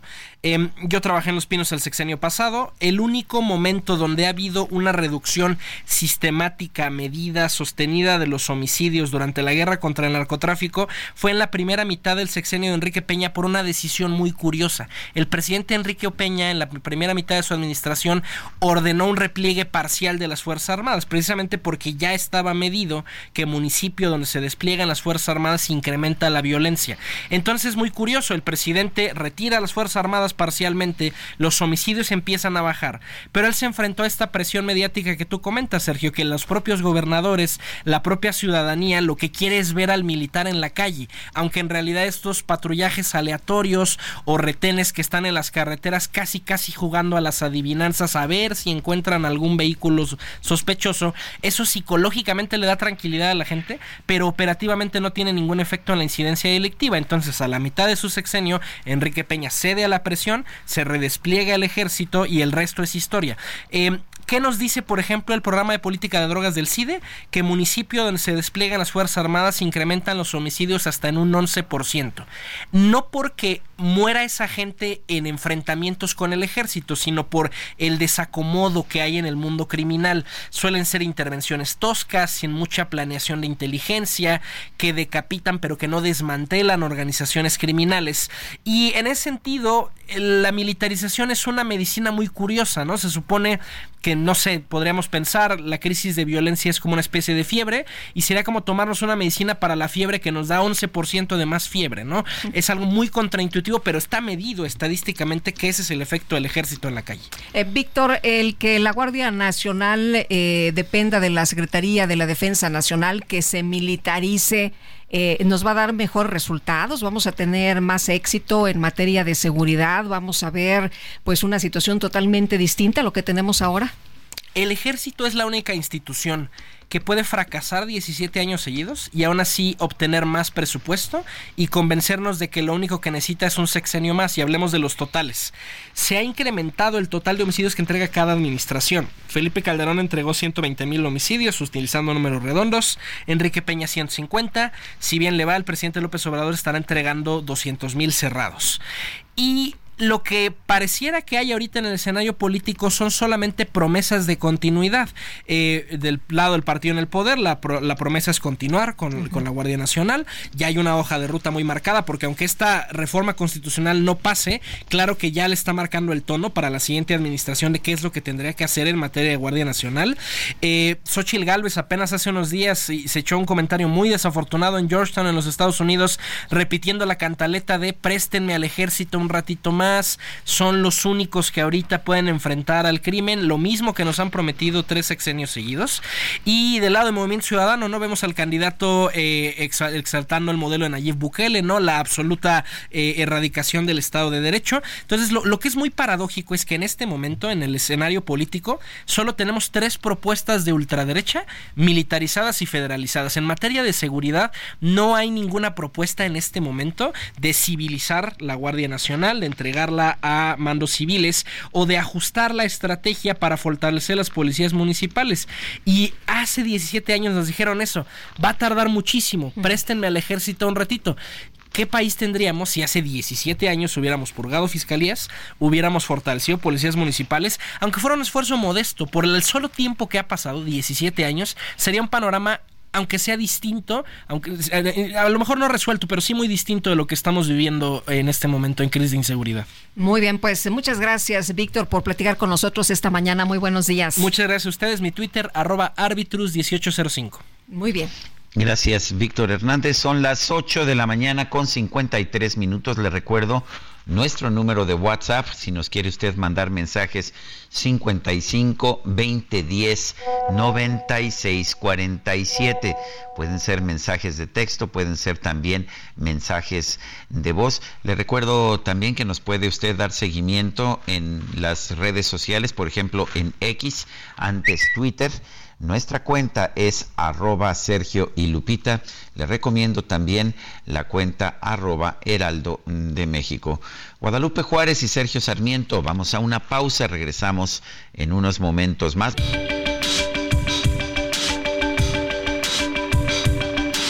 Sergio Sarmiento y Lupita Juárez quieren conocer tu opinión, tus comentarios o simplemente envía un saludo para ser más cálida esta mañana. Envía tus mensajes al WhatsApp 55 20 10 96 47.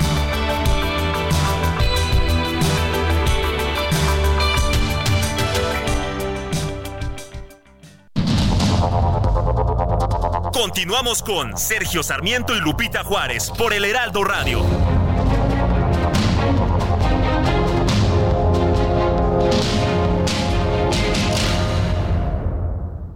Misión cumplida. Convertimos a la CFE en exportadora mundial de gas. Con alianzas comerciales estratégicas generamos grandes beneficios económicos para México. Desarrollamos gasoductos marinos en Yucatán y en las costas de Altamira, Tamaulipas para la distribución y exportación de gas natural a los mercados internacionales. Misión cumplida. Somos CFE. Somos más que energía. Gobierno de México.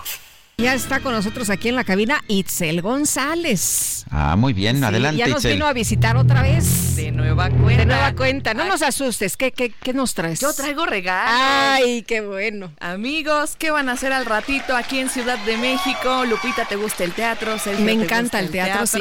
Pues vámonos al teatro al ratito. Tenemos 10 pases dobles para la obra Siete veces Adiós en su versión Él y Él para esta noche en el Teatro Ramiro Jiménez, que está en Avenida División del Norte 2545, Colonia del Carmen, Coyoacán. Solamente, ya saben. Me la recomendaron, ¿eh? Que está muy buena. ¿Ya, la vi la versión él y ella Ajá. y yo en lágrima desde que empecé. ¿Sí? Sinceramente está muy buena. A ver qué tal Muy esta nueva versión que hoy estrenan 10 pases dobles. Mándenos un WhatsApp 55 20 10 96 47 con su nombre completo y por supuesto que le respondemos para que se lleve uno de estos 10 pases dobles y nos vemos en la noche en el teatro. Itzel, muchas gracias. Qué generosa eres. Gracias por llevarnos al teatro. Nos vemos al ratito. Hasta luego. Son las 9 de la mañana con cuatro minutos. Vamos con Alberto García. Nos tiene información. Alberto, adelante. Sergio Lupita, muy buenos días, qué gusto saludarlos. A ver, ¿hace cuánto tiempo que no pintan la fachada de su casa, la sala o las recámaras por falta de tiempo o como yo, que son poco hábiles para hacerlo? Si ustedes quieren contratar a un especialista, también les sale un ojo de la cara, pero eso se acabó. Les tenemos la solución y para eso tenemos la presencia de Lu Romo que nos viene a hablar de una maravilla llamada Rapid Paint. Lu, Exactamente, bienvenida. qué gusto estar aquí y lo dijiste muy bien, una maravilla, se acabaron los problemas porque tú preguntabas cuánto llevas sin pintar la fachada, la casa, la pared manchada, la pared con humedad, quieres remodelar y no lo hacen porque cotizas y sale una fortuna. Hoy usted mismo, sí, usted que nos está escuchando puede empezar a pintar su casa y lo mejor, sin hacer un tiradero, sin desperdiciar tanta pintura, sin llamar al especialista que nos cobra una fortuna. Se trata de Rapid Paint, la pistola más potente. Para que se den una idea, puedes pintar una habitación completa en dos horas, Una- imagínate. El otro, yo te acabo de decir una cosa. Acabo de contratar a un especialista, se tardó dos días en pintar un cuarto. Dos días en pintar un cuarto. Imagínense ustedes lo que le están ahorrando. ¿Cómo funciona Rapid Paint? Mira, es la pistola más potente, tiene 600 watts de potencia. Esto te va a ayudar a pintar de manera homogénea, de manera perfecta la primer capa. ¿Qué hace Rapid Paint? Combina la pintura, que puede ser de aceite o de agua, la combina con aire.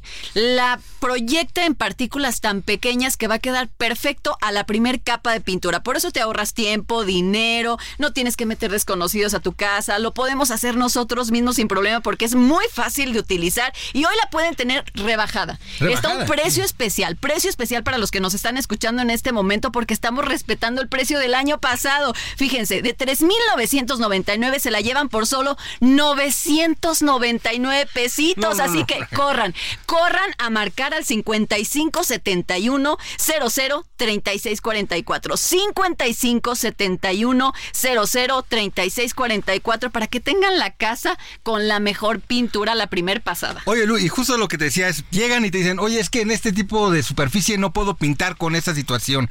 ¿Nos sirve para cualquier tipo de superficie? Claro, esa es otra de las grandes ventajas de Rapid Paint, la original, la de CB Directo, la que hoy tiene precio especial de 999 pesitos. Le sirve para pintar todo tipo de superficies, no importa incluso que sean superficies rugosas, va a quedar perfecta la pintura a primer pasada. Pueden pintar madera, metal. Esto quiere decir que si tienes unos muebles viejos que quieres renovar, la puedes utilizar. Si quieres pintar libreros, todo tipo de paredes, superficies, tu portón, tu puerta, externo, interno, no importa, Rapid Paint es súper versátil. Es muy fácil de utilizar, solamente tiene una correa, te la cuelgas, la manguera mide metro y medio para que llegues a todos lados y además tú puedes colocar la boquilla para que pintes de forma horizontal, vertical o circular. ¿Para qué sirve el circular? Para esas esquinas complicadas que luego no te quedan bien de la forma Que convencional. terminas pintando todo lo demás menos la esquina. ¿no? Es una maravilla Rapid Paint y aparte, como dices, la gran ventaja que nos da la portabilidad para literalmente abarcar cualquier cosa en nuestra casa. Exactamente, ahora sí que mira, no importa si eres hombre, mujer, chiquito, grande, si se te antoja pintar tu casa, remodelar tus espacios, si te quieres poner creativo, no tienes que llamar al especialista, solamente marcas 5571 00 3644, repito, 55 71 00 3644, ordenas Rapid Paint, te la llevas a solo 999 pesitos y listo, la pintura te va a rendir muchísimo, ¿eh? Te va a salir súper barato pintar ahora sí. Sí, porque aparte, como me dices, se combina la pintura de aceite, se combina cualquier otro tipo de pintura que puedes utilizar, es una maravilla. ¿Qué más eh, pueden nosotros, nuestros amigos que nos están escuchando, el Lealdo Radio, marcar en este momento y obtener? Ay, los voy a sorprender porque fíjate, si marcan 5571 00 3644 pagan 999 pesitos y van a recibir también la practilinterna que tiene las herramientas necesarias para que resuelvas imprevistos. La puedes tener en tu coche, en tu casa, te va a servir muchísimo y hoy va de regalo esta practilinterna que es una linterna súper poderosa y tiene herramientas y además les voy a mandar boletos para que se vayan al teatro a disfrutar de Amor sin barreras que está buenísima, un pase doble y ya de una vez si pagan con tarjeta, ¿qué creen? No hay gastos de envío, así que aprovechen, está súper rebajada y de una vez si marcan ya se podrán llevar HD Mirror Cam, que es una cámara para su auto, no requiere instalación y eso sí, te va a mantener siempre vigilado y siempre seguro, así que marquen ya y aprovechen. Rapid Paint, 999 pesitos, marcando ya 5571 00 3644. Se llevan boletos para el teatro, se llevan precio especial, se llevan la garantía y muchas cosas más. Mejoramos nuestra casa, nos entretenemos y hasta tenemos seguridad en nuestro auto. Muchas gracias. Gracias, Beto. Sergio Lupita, excelente mañana. Muy bien, gracias Alberto García. Bueno, y Juliana López Galeana, eh, dirigente estatal de Movimiento Ciudadano en Guerrero y dos colaboradores más del partido fueron retenidos y amenazados por hombres armados. Esto ocurrió en la autopista del Sol y le agradecemos a, Julián eh, que esté con nosotros vía telefónica esta mañana. ¿Qué tal? Muy buenos días. Lupita, muy buenos días. Sergio, muy buenos días. Un placer poder escucharlos y un honor poder saludar. Eh, Julián, pues eh, cuéntanos cómo estás, cómo te sientes y qué fue lo que pasó, lo que vivieron.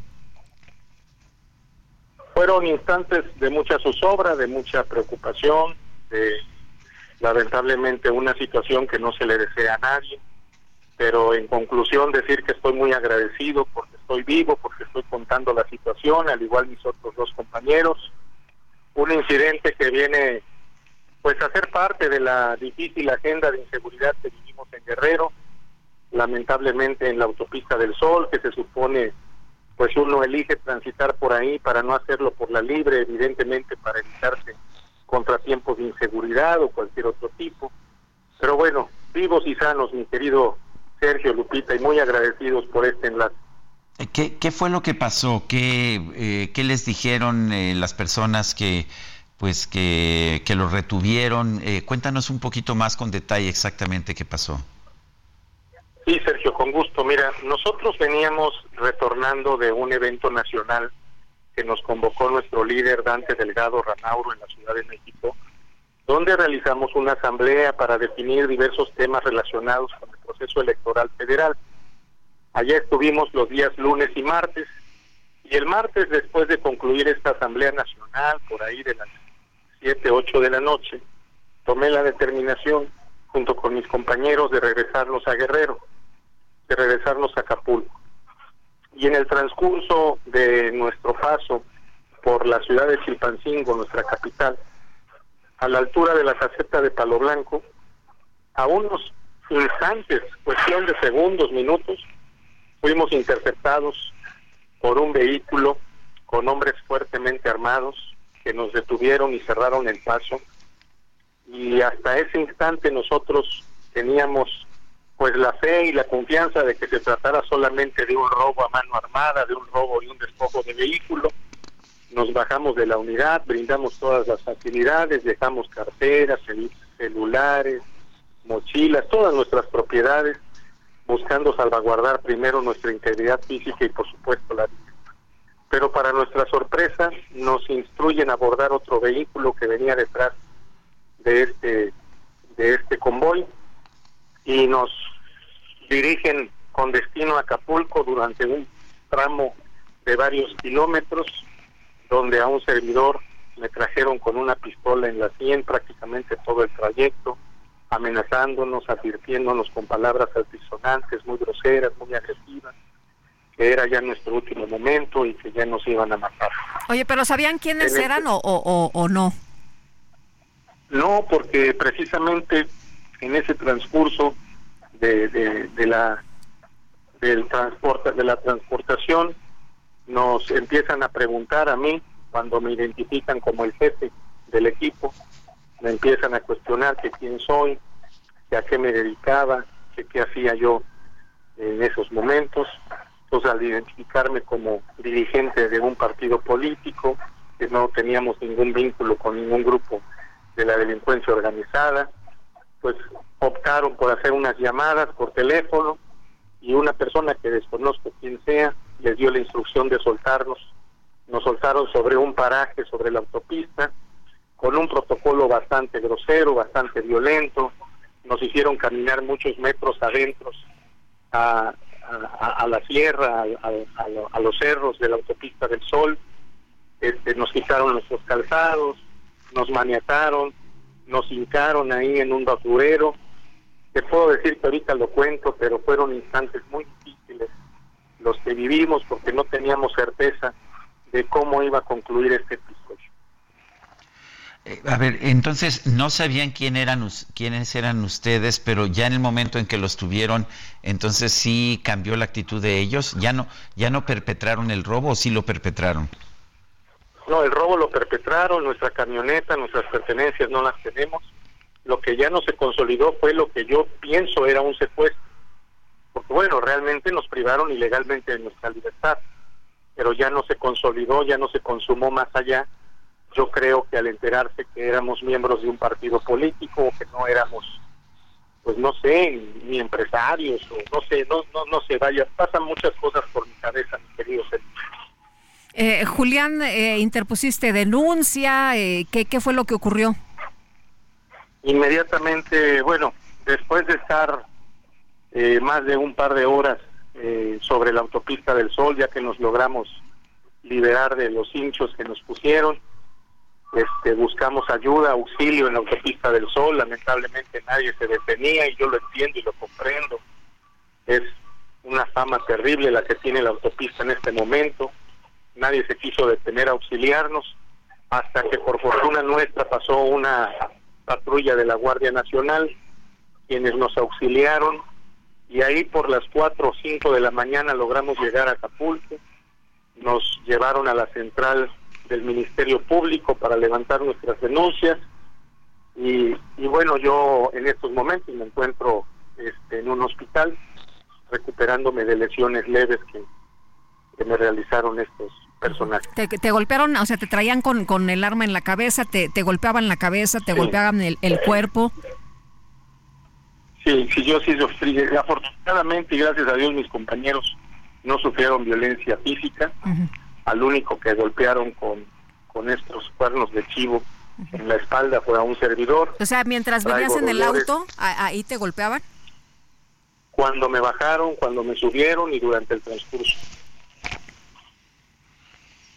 Bueno, pues eh, to tomamos nota de todo esto. Gracias por... Uh Gracias por comunicárnoslo, gracias por permitir que entendamos esa situación. Y bueno, pues estaremos al pendiente. Julián López Galeana, dirigente estatal de Movimiento Ciudadano en Guerrero. Espero que, que pronto quede esto atrás y que los golpes sanen con rapidez.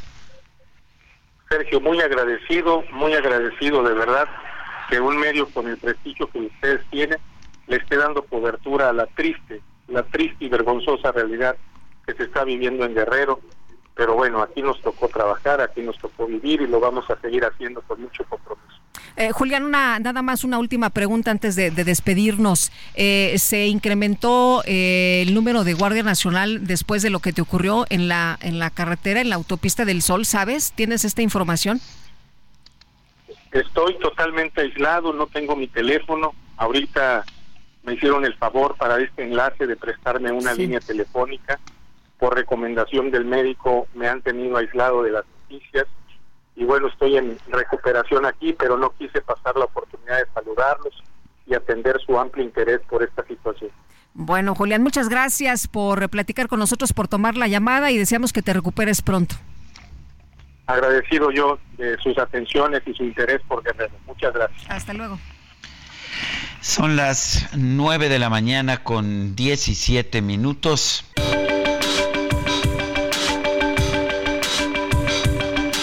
Sergio Sarmiento y Lupita Juárez quieren conocer tu opinión, tus comentarios o simplemente envía un saludo para ser más cálida esta mañana. Envía tus mensajes al WhatsApp 55 20 10 96 47.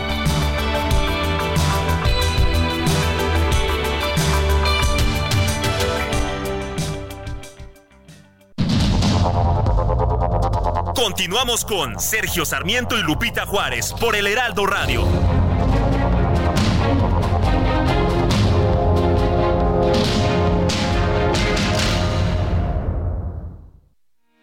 Porque te presta hasta cuatro meses de tu sueldo. Porque lo obtienes en máximo 24 horas. Porque lo utilizas para lo que quieras. Porque lo tramitas fácil y sin intermediarios. Porque tiene las tasas más bajas del mercado. Porque es tu derecho. Fonacot es el crédito. Fonacot 50 años cumpliendo. Gobierno de México. Son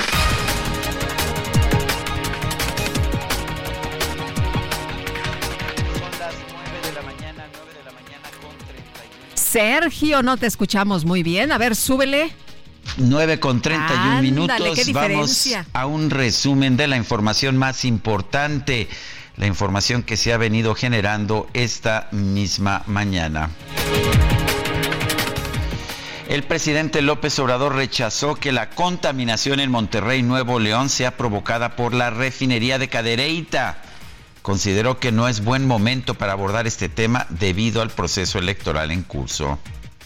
Muy claramente se puede constatar que la contaminación tiene que ver con muchas otras empresas, nada más que eh, se les ha hecho fácil echarle la culpa a la refinería. Por eso es mejor aclarar. No creo que sea, sinceramente lo digo, el momento más adecuado, porque estamos en temporada electoral y entonces todo se usa con propósitos políticos, electorales o politiqueros.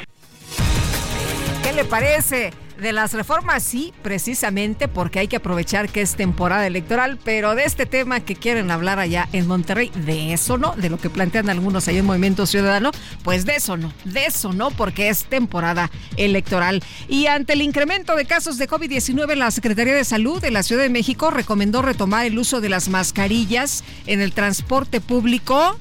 Tome nota, o en espacios no ventilados. La Coordinación de Protección Civil de Chihuahua reportó el cierre de diversos tramos carreteros por la caída de nieve y aguanieve en los municipios de Madera, Ocampo e Ignacio Zaragoza. La Red por los Derechos de la Infancia en México pidió la intervención de Naciones Unidas para que el Sistema Nacional de Protección de Niñas, Niños y Adolescentes, el CIPINA, se mantenga como un órgano desconcentrado del gobierno federal. El Tribunal Supremo Electoral de El Salvador comenzó este miércoles el escrutinio final de las elecciones presidenciales del domingo pasado, en las que se declaró ganador el actual mandatario Nayib Bukele. Sí, apenas están empezando el escrutinio final, pero no se preocupe usted, la Secretaría de Relaciones Exteriores ya felicitó al ganador Nayib Bukele. El grupo islamista palestino Hamas propuso un acuerdo de alto al fuego en la franja de Gaza, el cual consiste en tres etapas de 45 días cada una para la liberación de rehenes israelíes y prisioneros palestinos. Bueno, pues durante su visita a la Ciudad de México para el estreno de la película Dune 2, el actor franco-estadounidense Timothy Calamet reveló que es un gran aficionado del fútbol soccer. Señaló incluso que sus jugadores mexicanos favoritos son Rafa Martínez porque jugó para el New York Red Bulls, Guillermo Ochoa porque jugó en Francia y Javier el Chicharito Hernández. Propuesto el nombre es Timothy Chalamet. Who's your favorite Mexican player? Maybe Rafa Marquez because he played for the New York uh, Red Bulls. Um, and also Ochoa, played a lot in France. Chicharito. Aquí el, el DJ Kike, pero ¿qué me estás contando? ¿Qué es eso, Sí, Kike? así es. Bueno, pues ¿qué tal el Timothy Chalamet, que es aficionado del soccer, eh? ¿Y qué tal que dijo? Pues ahí Rafa Márquez, Memo Ochoa y el Chicharito. Muy bien, si ya nos gustabas, Timothy, ahora mucho más. Bueno, y vamos a otros temas, ¿verdad? Vamos con Mónica Reyes que nos tiene información. Adelante, Mónica. Muy buenos días, Lupita, Sergio, ¿qué tal? ¿Cómo están? Qué gusto saludar los amigos del Heraldo Radio. ¿Sabían que el descansar bien tiene efectos muy positivos en nuestro cuerpo y mente? Ya que incrementa nuestra creatividad, nos ayuda a perder peso, nos hace ver más jóvenes y sanos, ayudándonos a proteger nuestro corazón. La pasión de Colchones Carreiro por más de 50 años es lograr que tú tengas el descanso que mereces. Un mejor descanso es una mejor calidad de vida. Encuentra tu tienda de descanso más cercana en carreiro.mx diagonal tiendas. En ella te darán toda la información que requieras de tu modelo Carreiro favorito. Colchones Carreiro, que sueñes con los angelitos. Regresamos con ustedes, gracias. Muchas gracias. Mónica, perdón, mi querido Sergio, y ya está en la línea telefónica Ciro Muroyama, profesor de la UNAM, profesor visitante en la Universidad de California por allá en San Diego, y a quien siempre saludamos con mucho gusto. Ciro, ¿cómo estás? Muy buenos días. Hola, encantado de estar con ustedes. Buenos días. Oye, pues el presidente lanzó 20 reformas, eh, eh, las presentó el otro día, se van a estar revisando en eh, pues en la Cámara de Diputados y a ver si llegan a la de senadores. Los senadores dicen que no, pero por lo pronto preguntarte de una en particular, la reforma electoral que es parte de este paquete y bueno, pues propone muchos cambios. Algunos dicen que pues es el plan del presidente López Obrador, el famoso plan eh, B y, que ahora pues pretende que sí pase. ¿Tú cómo lo ves? En efecto, trate de plantear otra vez lo que ya fue derrotado por la sociedad cuando aquel plan que presentó y que movilizó a la sociedad el 13 de noviembre de 2022 y pues realmente es una apuesta de restauración autoritaria. Doy eh, tres ejemplos. Uno es desaparecer al INE como lo conocemos hoy y que sus consejeros sean electos popularmente, es decir, que estén alineados con el partido que es capaz de tener más votos, de ganar las elecciones, pues eso es volver a los consejeros del INE parte de un proyecto político, lo que pasaba en aquellos años eh, ochentas que afortunadamente dejamos atrás. La segunda operación autoritaria es volver al Senado como era justamente allá en 1988, donde había nada más 64 legisladores, dos por estado, y nada más para que la gente lo tenga presente, en aquella elección el PRI que gobernaba tuvo las boletas al Senado el 51% de los votos, es decir, apenas superó la mitad del electorado pero con la fórmula que existía donde solo había dos senadores por estado y el que ganaba se llevaba los dos, pues el PRI se hizo de 60 a 64 legisladores, es decir, el 94%. Fíjate la distorsión, con el 51% de los votos tienes el 94% puedes cambiar la constitución, puedes hacer lo que quieras, tienes una mayoría calificada, aunque la gente en las urnas no te lo dio. Eso es inflar artificialmente el poder del partido gobernante, es lo que nos propone López Obrador y algo muy similar plantea con la eliminación de los plurinominales en la Cámara de Diputados. Entonces, pues a mí me parece que es una reforma de eh, índole totalmente autoritaria, regresiva y confío en que la propia sociedad mexicana la volverá a derrotar esa pretensión. Aunque lo que hemos visto es que la gente común y corriente usualmente aplaude que desaparezcan los diputados y los senadores plurinominales. ¿Por qué? Bueno, hay una idea, eh, una cosa que se repite una y otra vez, pero eso no quiere decir que sea verdad. Dices que los plurinominales nadie los elige. Por ejemplo, en 2021, la elección más cercana, eh, hubo eh, computados por el INE 49 millones 100 mil votos para los diputados plurinominales. Siempre que vamos a la casilla a elegir al diputado de nuestro distrito, votamos también por la lista que viene detrás en la en la boleta cuando escogemos el emblema en la parte frontal de nuestra boleta del partido por el que estamos votando, estamos dándole a ese partido también el voto por sus diputados plurinominales. Bien vistas las cosas, hay más votos por plurinominales que por los de mayoría relativa, dado que los plurinominales que le tocan a los partidos surgen de la votación nacional, mientras que el diputado de nuestro distrito es la presentaba parte de la representación de mayoría relativa. Entonces, pues es una cosa de eh, abuso, yo creo, del presidente, de falta de información o de conocimiento que hay eh, para poder plantear esto. Sabemos que es parte de la estrategia del presidente, es decir, hay que gastar menos, hay que gastar menos y con eso pues acabó con el seguro popular, cerró las estancias infantiles, no hay medicamentos para los niños enfermos de cáncer, es decir, la idea de un gobierno autoritario y tacaño es lo que está detrás de la propuesta de nuestro actual mandatario. Eh, Ciro, eh, se le ha preguntado al presidente por qué en este momento lanzar estas reformas si es eh, un periodo electoral. y bueno, pues lo que ha dicho es, pues precisamente porque es periodo electoral, eh, ¿se viola alguna, alguna ley eh, con, con estos temas? Pues no solo una ley, sino la Constitución de la República, que en su artículo 134 dice que los gobernantes no pueden tratar de influir en las preferencias electorales de la ciudadanía. Y el presidente ha dicho que este es un arma de campaña, es decir, él desde Palacio Nacional está violando la constitución que le obliga al deber de neutralidad, está regresándose a la cancha donde ya le tocó jugar como jugaba eh, cuando era candidato en 2018 y ganó la elección, quiere volver a jugar un rol de candidato y de presidente o de operador político y de presidente. Si la constitución lo prohíbe, prohíbe que los mandatarios, que los funcionarios públicos traten de favorecer a su partido, es en buena medida porque López Obrador se quejó mucho en 2006 de que el presidente Fox dijera una frase desafortunada, pero una sola suelta que es no hay que cambiar de caballo a mitad del río.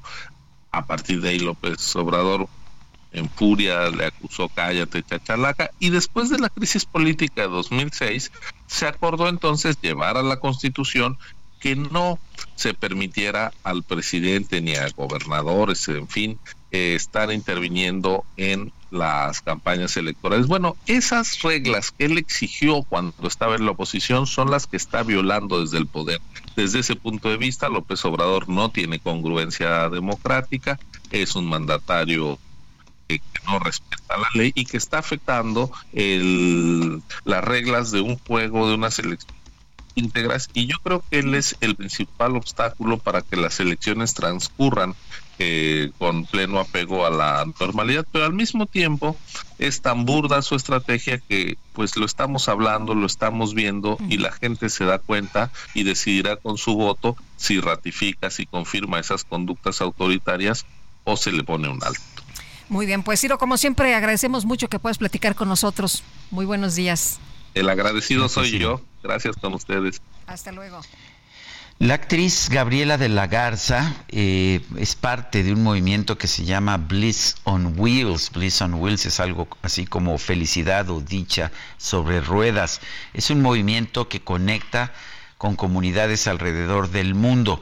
Pero vamos a preguntarle a ella precisamente de qué se trata este movimiento Bliss on Wheels. Gabriela de la Garza, gracias por tomar nuestra llamada.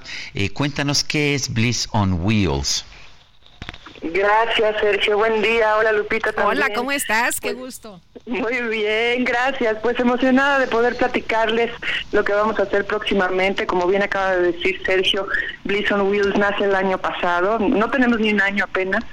Eh, justamente tratando de conectar a, los, a las comunidades que ya existen alrededor del mundo, no solo en México, y de poder, para poder crecer a nuestra comunidad, para hacerla más fuerte, más profesional. Y entonces nos hemos dedicado a traer patinadores profesionales en cuanto al roller dance se refiere, que es esta disciplina de baile sobre patines, que se diferencia del, del patinaje artístico porque tiene otro estilo, se, se baila más como en el propio lugar, no tiene tanto desplazamiento y es una disciplina que a mí en lo personal me cambió la vida, la descubrí en la pandemia. Yo aprendí a patinar de chiquita, pero no sabía bailar sobre las ruedas y he podido, pues ahora sí que constatar los beneficios, no solo físicos, porque es un gran ejercicio, sino los beneficios emocionales, los beneficios psicológicos. Yo tengo esta preparación, también tengo la formación de psicóloga y también me formé como bailarina y entonces encontré ahí un refugio increíble que quiero que todo el mundo conozca y disfrute como yo. ¿Y, dónde se puede o cómo se puede hacer? O Gaby, ¿cuál es la, la idea? Pues bueno, tenemos el siguiente intensivo que vienen dos patinadoras maravillosas de Los Ángeles, eh, dos profesionales bailarinas que dedican su vida a los patines, que son Kion y Candice, que son dos estrellas internacionales. De verdad es un lujo tenerlas en México. Y ya tenemos los boletos a la venta para el 23, 24 y 25 de febrero. Tendremos clases todos los días para principiantes y para intermedios. Y bueno, nos enseñarán coreografía, nos enseñarán técnica, principios básicos del roller dance. Y bueno, eh, tenemos también intensivos preparatorios para, para este intensivo también que empieza este sábado y toda la información pues la pueden encontrar en nuestra página www.blissonwheels.mx o en nuestra en nuestras redes sociales en Instagram estamos como arroba bliss.onwheels pues Gabriela de la Garza, gracias por conversar con nosotros esta mañana. Al contrario, los esperamos. Tendremos una fiesta también increíble el día 24, el sábado, para toda la familia, para patinadores y no patinadores. Todo será ahí en el pinche bar, en, en Polanco. Así es que ahí los esperamos, se van a divertir. Muchas gracias por el espacio. Hasta luego, gracias a ti. Y bueno, pues eh, Sergio, cambiamos, cambiamos de tema y Adelante, el diputado morenista Saúl Huerta fue sentenciado a 22 años de prisión por el delito de violación en contra de un menor de edad en el estado de Puebla. Y Teófilo Benítez es abogado de una de las víctimas. Abogado, gracias por platicar con nosotros. Muy buenos días. Al contrario, muchas gracias a ustedes. Buenos días. Eh, pues, ¿cómo ven la sentencia? Son 22 años de prisión. Bueno, pues es una sentencia que realmente nosotros esperábamos el doble, debido a que este delito, pues bueno, se hace sobre un menor de edad y aparte, pues se llevan a cabo ciertas acciones o de cierta mecánica se, llevó a cabo, lo cual agrava eh, agrava el delito y por lo tanto al agravarse, pues es merecedor de una pena mayor. Eh, ¿qué, ¿Qué tipo de pena estaban pidiendo ustedes? ¿Qué, qué monto de pena? La propia legislación de Puebla, eh, en un artículo te marca que la penalidad será de 8 a 20 años cuando el delito eh, se, cometa hacia de, determinada manera o una manera o una manera formal y que se agravará hasta el doble cuando este delito se realice hacia un menor de 18 años. Entonces, si la ley dice que la pena se incrementará hasta el doble cuando se realice hacia un menor, pues mínimo tendrían que haberle impuesto 40 años, ¿no?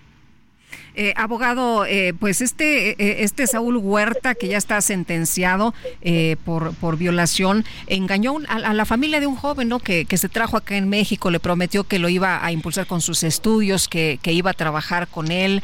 y por cierto, este tengo entendido que este joven junto con su familia se tuvo que ir a vivir a, a otra parte porque pues recibían amenazas y pues le, le cambia la vida y le cambia pues no nada más a, a la familia, familia, sino a este niño y no nada más a este niño, porque también tenía otras víctimas. Sí, claro, esto, debido a las amenazas que ha sufrido y también en base a lo que ellos vieron y vivieron dentro de todo este este este viacrucis, debido a que la propia esposa del presidente Andrés Manuel López Obrador le brindó el respaldo total al exdiputado Sol Huerta para efectos de que ella decía que no que no era culpable, que era una cuestión que de falsos que se le estaban levantando a él. Entonces eso hace que las víctimas, en vez de sentirse respaldadas, ese sector más vulnerable de la sociedad, pues tengan temor para llevar a cabo las denuncias correspondientes y pues bueno, eh, ahí vemos que, que ellos al sentirse así, pues muy muy pocos levantaron la voz y, hicieron este acto eh, valer. Eh, ¿Van ustedes a apelar la, la decisión de este juez? Sí, la vamos a apelar precisamente para poder llevar a cabo una solicitud de una penalidad mayor. Esto con fundamento en la propia legislación, como te comentaba, del Estado de, de Puebla, ya que sentimos nosotros que no se valoró correctamente y no se le hizo un quantum de una pena real a este personaje. Muy bien, pues eh, Teófilo Benítez, abogado, muchas gracias por platicar con nosotros esta mañana. Muy buenos días. Al contrario, gracias a ustedes. Buenos días. Bueno, pues son las... Ah, son las 9 de la mañana con 50 minutos. La Suprema Corte de Justicia de los Estados Unidos va a escuchar en las próximas horas la apelación del, del expresidente Donald Trump sobre la decisión de de las autoridades de Colorado de quitar su nombre de las boletas ah, en las primarias. La Suprema Corte de Colorado eh, determinó que Trump incitó a una insurrección en Washington, en la ciudad de Washington, y por lo tanto queda inhabilitado para aspirar nuevamente a la presidencia. Eh, por lo tanto no debe aparecer en las boletas de la elección primaria estatal del 5 de marzo. Los abogados de Donald Trump han llevado este tema a la Suprema Corte de Justicia de la Nación, que estará pues escuchando el día de hoy, en las próximas horas, la apelación del expresidente Donald Trump. Y una juez federal dictó en la tarde de ayer auto de formal prisión por el delito de delincuencia organizada a los ocho militares que ya estaban procesados por supuesta implicación en la desaparición de los 43 normalistas de Ayotzinapa. Raquel Duarte, juez segundo de distrito en procesos penales federales en Toluca, consideró que la Fiscalía General de la República ofreció los indicios suficientes para someter a juicio a los miembros del Instituto Armado. Esto es lo que confirmaron las autoridades judiciales y el fallo implica que los soldados pues van a permanecer internados ahí en el militar en el campo número uno, ya que fueron procesados bajo las reglas del sistema de justicia tradicional que prevé la prisión preventiva para el delito de delincuencia organizada. Son las 9.52, vamos a las calles de la Ciudad de México. Gerardo Galicia, adelante. Con reporte importante de la avenida Canal de Río Churubusco y su cruce con el eje 5 Sur, Sergio Lupita, tenemos movilización de equipos de emergencia debido a una persona que cayó justo del camellón que divide ambos sentidos de la avenida Canal de Río Churubusco. Tiene un fuerte golpe en la cabeza y por ello tenemos la presencia de elementos de la Policía Capitalina y también paramédicos del Centro Regulador y Urgencias Médicas. Ya se le está brindando la atención a esta persona. Es un hombre de aproximadamente 50 años de edad que presenta una abertura bastante grande en la cabeza luego de golpearse con el filo el camellón. Por este motivo tenemos reducción de carriles sobre la avenida Canal de Río Churubusco a la altura del eje 5 Sur, bastantes conflictos viales, habrá que manejar únicamente con precaución. En breve la persona lesionada será trasladada a un hospital. Por lo pronto el reporte, seguimos muy pendientes. Muchas gracias Gerardo Galicia. Son las 9 de la mañana, 9 de la mañana con 53 minutos. ¿Y qué crees Guadalupe? ¿Qué pasó? Se nos acabó el tiempo, así de rapidito se nos fue. Pues vámonos entonces, que la pasen todos muy bien, disfruten este día y aquí nos escuchamos mañana a las 7 en punto, mañana que ya será viernes. ¿Estás segura de que será viernes? Necesitamos confirmación, pero, pero pues eh, yo creo que sí, ¿eh? Le preguntaremos a Itzel González mañana tempranito en la mañana. Mientras tanto, disfruta tu jueves Guadalupe. Hasta mañana. Gracias de todo corazón. Heraldo Media Group presentó Sergio Sarmiento y Lupita Juárez.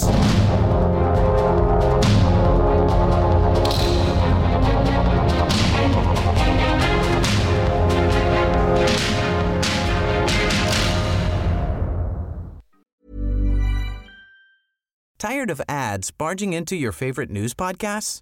Good news. Ad-free listening is available on Amazon Music for all the music plus top podcasts included with your Prime membership. Stay up to date on everything newsworthy by downloading the Amazon Music app for free or go to amazon.com slash news ad free. That's amazon.com slash news ad free to catch up on the latest episodes without the ads.